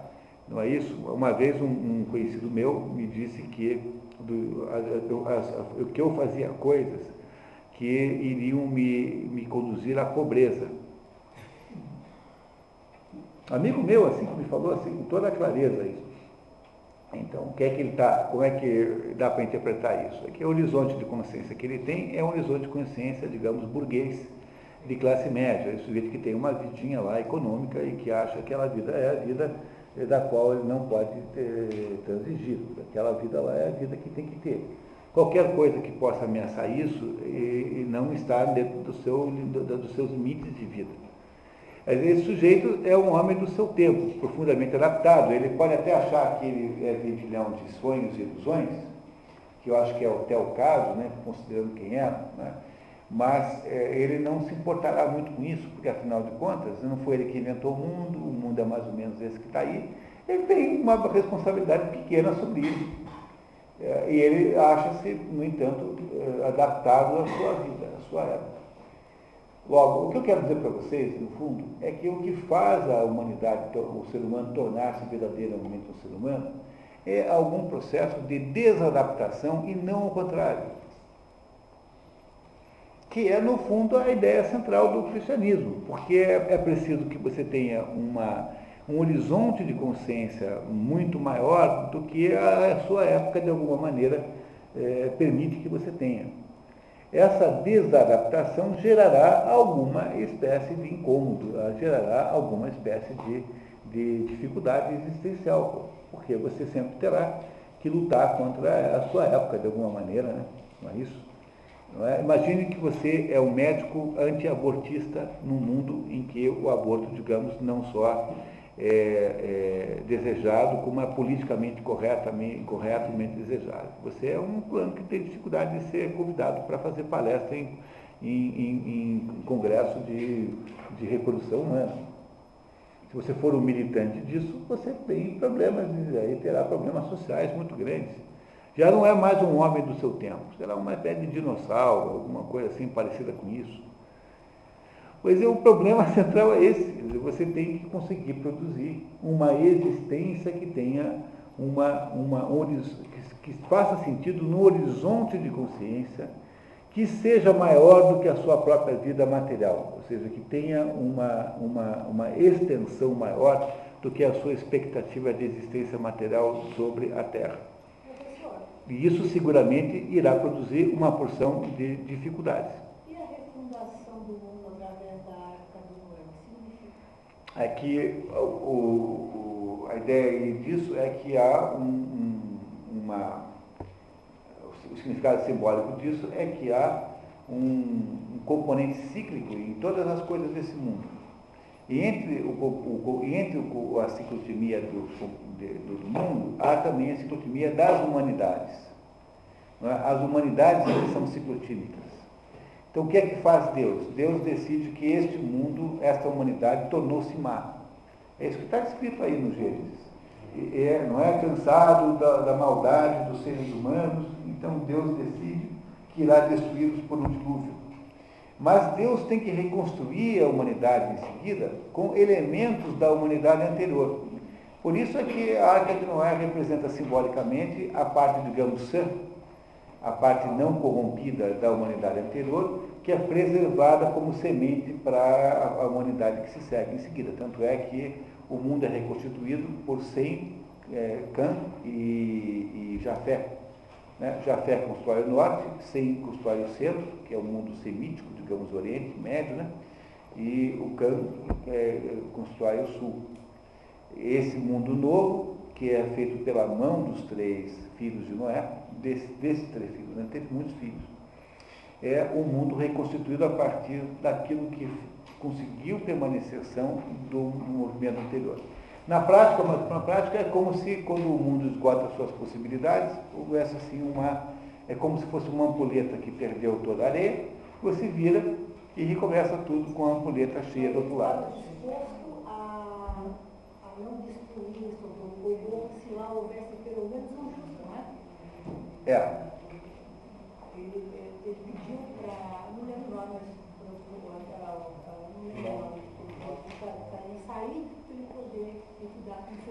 com e. É, mas é só, estou falando só de Sodoma e Gomorra, né? Na verdade foi toda a humanidade destruída.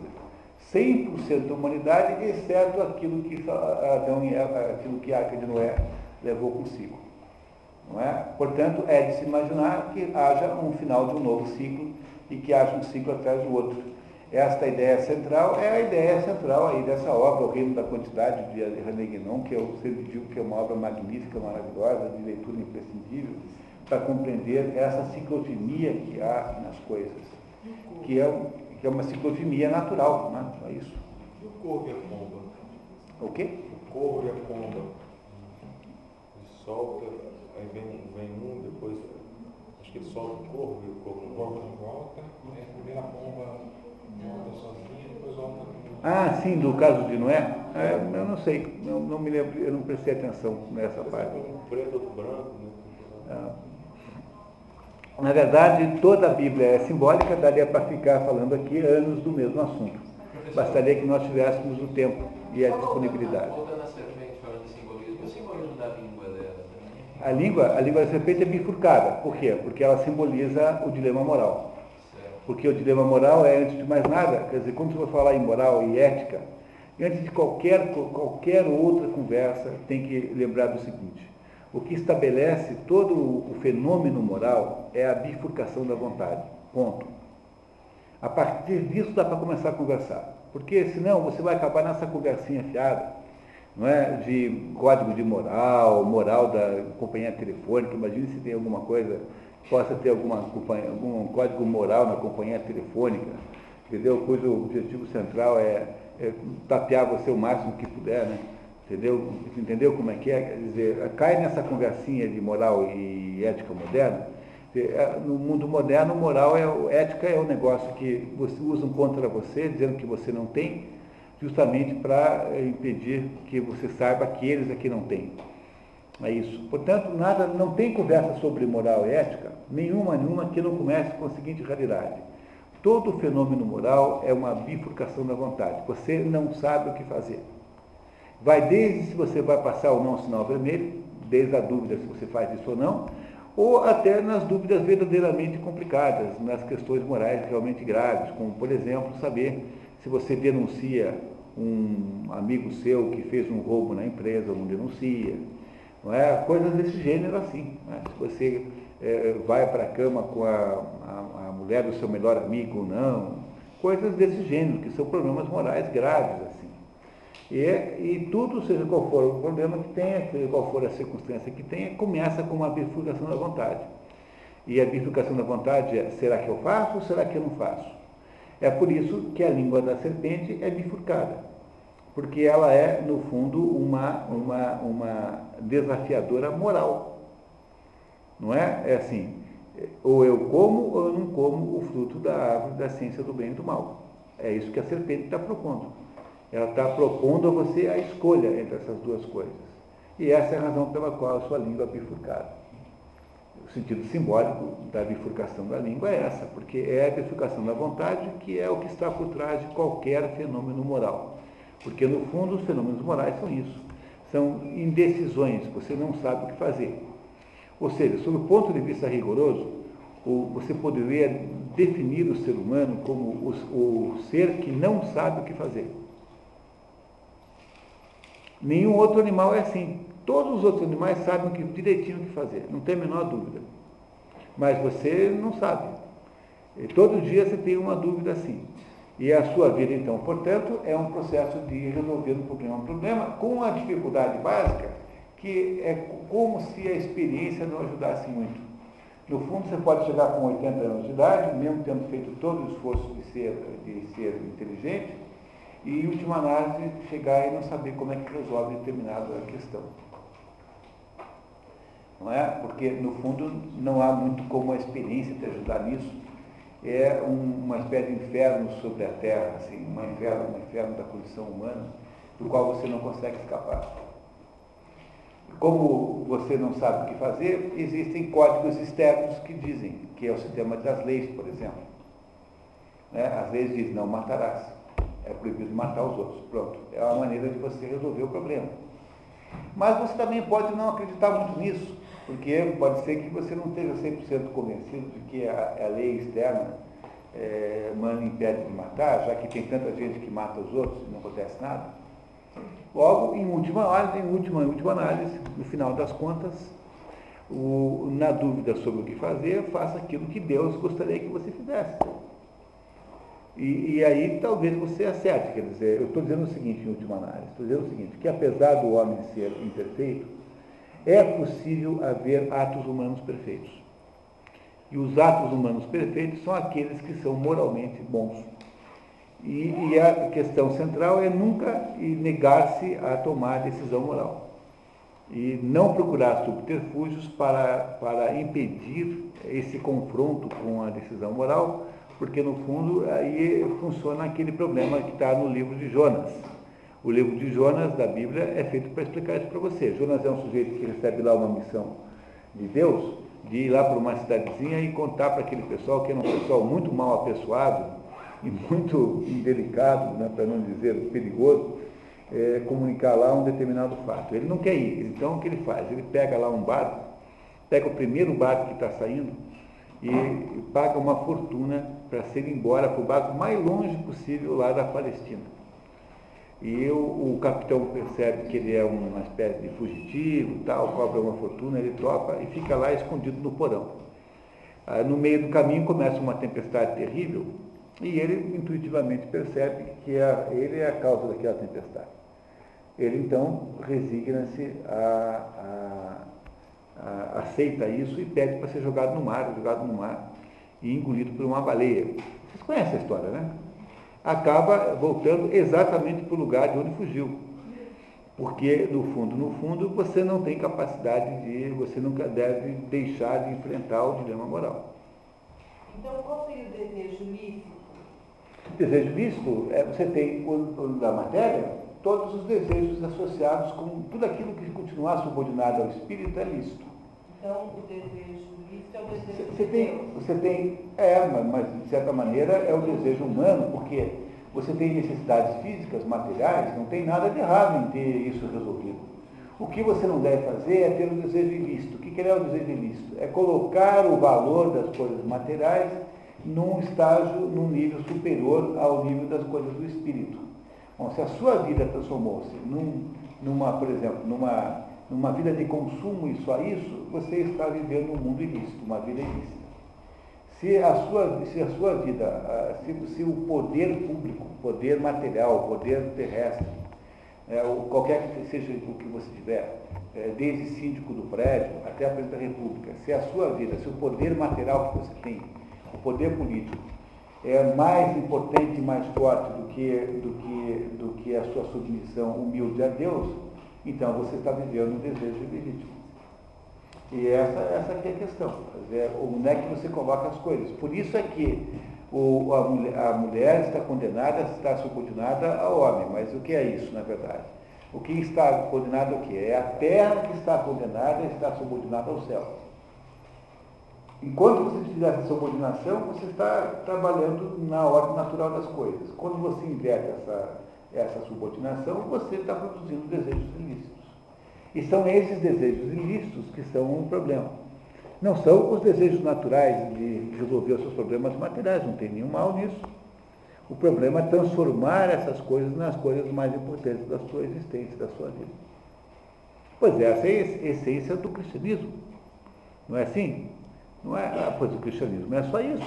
No fundo, no fundo, se você não for assim, você vai para o céu. Porque o céu sempre esteve perto de você, acima de você. Agora, quando você julga, por exemplo, que lutar pelas questões humanas é mais importante, quando um padre é, adere à teologia da libertação e acha mais importante desfavelizar não sei o que lugar, lá, lutar para montar uma favela, do que você produzir a salvação das almas, isso é uma atitude satânica, em última análise, porque é uma atitude de inversão da regra fundamental do mundo.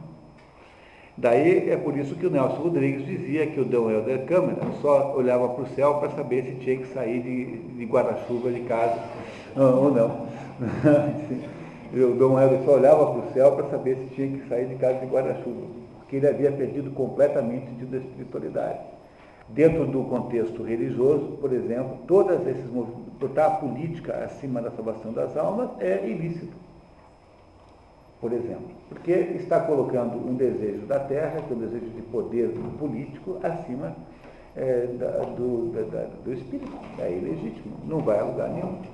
E vai dando uma ideia que o ilegítimo é aquilo que vem do próprio sujeito, da carne, de desejo próprio, e o legítimo é o que vem do Espírito de Deus. Não, é que dentro da carne existe um componente legítimo que é a própria ideia de mãe né? porque nós temos essa dualidade existencial. Portanto, temos um pedaço eh, terrestre que tem que ser resolvido também. Não há nenhum mal nisso. O problema é transformar isso no sentido central da vida. Que aí você fez a inversão dos polos. Aí você fez o quê? Destruiu a regra cósmica de que o céu subordina a terra e não o contrário. Lembra na teogonia? Na teogonia a explicação é maravilhosa. Né? O céu existe para cobrir a terra de amor. É o céu cobre a terra. Céu é Urano, né? Urano, céu, cobre a terra de amores. É mais ou menos essa ordem natural das coisas. O homem revoltado metafisicamente é o homem que acha que pode fazer a salvação da sua alma sem Deus, pois isso é ilegítimo. Isso é uma rebelião da criatura, uma rebelião metafísica, pois isso é uma espécie de pecado, do ponto de vista religioso. Do ponto de vista digamos, filosófico, é uma bobagem, quer dizer, é apenas uma inversão dos polos. Esse é o problema central. Quando Adão e Eva caem na conversa do diabo, eles caem na seguinte conversa: vocês vão ser tão poderosos quanto Deus. Vocês acham que isso não tem uma ilegitimidade, uma coisa dessa? Não é? é ilegítimo, profundamente ilegítimo. É essa ilegitimidade chamada soberba aí, ou gnosticismo, se você quiser olhar sob um outro ponto de vista, que é o, a perdição humana, ou seja, é a, é a nossa tendência como criatura a não aceitarmos a nossa existência uh, subordinada e acharmos que podemos resolver, nós e o SUS, podemos resolver os males do mundo.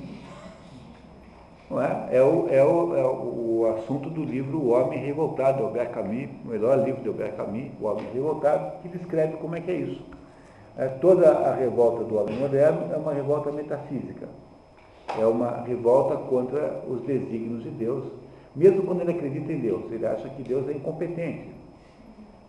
Não é isso? É esse o problema que ele quer resolver. Então ele acha assim que ele mais o, o a, a, ONU e mais o, a Organização Mundial da Saúde, mais o SUS, vão conseguir acabar, acabar com os males do mundo. É, tem essa ingenuidade, né? O Jorge Amado era um escritor de qualidade mediana que, que era essencialmente empregadinho do Partido Comunista. Então, tudo que o Partido Comunista mandava fazer, ele fazia. O Graciliano Ramos era um escritor melhor que o Jorge Amado, tão comunista quanto o Jorge Amado, mas o Graciliano Ramos tinha uma diferença. Ele não acreditava que o Partido Comunista era capaz de resolver qualquer coisa que fosse. Como ele não acreditava, ele fez uma obra muito mais duradoura, porque a, a, a obra do Graciliano Ramos lida com a condição humana e a obra do Jorge Amado é uma, uma obra, eh, digamos, que lida com descrições de situações sociais que os comunistas imaginam poder resolver com a situação política. Há uma diferença enorme entre esses dois escritores, porque o Graciliano Ramos tem uma espécie de realismo existencial. E o, Jorge Amado não. O Jorge Amado achava, de fato, que o, o, Partido Comunista iria resolver os males da humanidade. Quer dizer, a condição humana podia ser extirpada dos seus, é, dos seus achaques por obra política, por obra da ação política. Mas não pode, porque não é? Seria inacreditável se assim fosse, né? Não é isso mesmo quando você tem um SUS bom, sei lá na Suécia, sei aonde, aí o sujeito se suicida por excesso de SUS. excesso de competência no SUS. Ah, esse pecado da serpente, eles são os sete pecados capitais também não? Não, os sete pecados capitais são sete pecados que, de acordo com Santo Tomás, são cabeças de chave no Campeonato Nacional de Pecados. Por isso é que eles se chamam capitais. Porque cada um deles gera subpecados tá? assemelhados a ele. Por exemplo, a soberba gera o pecado da, da, do orgulho, por exemplo, que é um tipo de soberba. E, então, os sete pecados capitais são os sete pecados fundamentais que, que estabelecem um conjunto de todos os outros. Sete gêneros de pecado. É, são sete, sete linhagens, digamos assim, né? Sete cepas fundamentais de pecados. Então, pessoal, é, eu, tudo que foi possível fazer nessas míseras quatro horas, é, eu queria fazer um curso de 12 horas, mas o Edson falou que não pode. Então, é, essas nossas míseras quatro horas está aí. Eu acho que esse é o coração do, do negócio. Se você consegue entender, se você foi capaz de entender isso que foi explicado aqui, você agora entende essencialmente o, o sentido do, judaísmo, do, do, do judaísmo que virará cristianismo. Queria agradecer muito a vocês pela paciência e dizer que daqui a 30 dias nós temos Édipo Rei, que já é uma aplicação da, tanto de um quanto do outro na compreensão de uma peça que vocês verão que não tem absolutamente nada com, eh, em relação com o desejo de sair com a mãe. Tá? Então, não haverá nenhuma espécie de conotação desse tipo aqui e nós vamos finalmente entender bem essa outra história aí. Muito obrigado por terem vindo. Até a próxima. Né? Obrigado.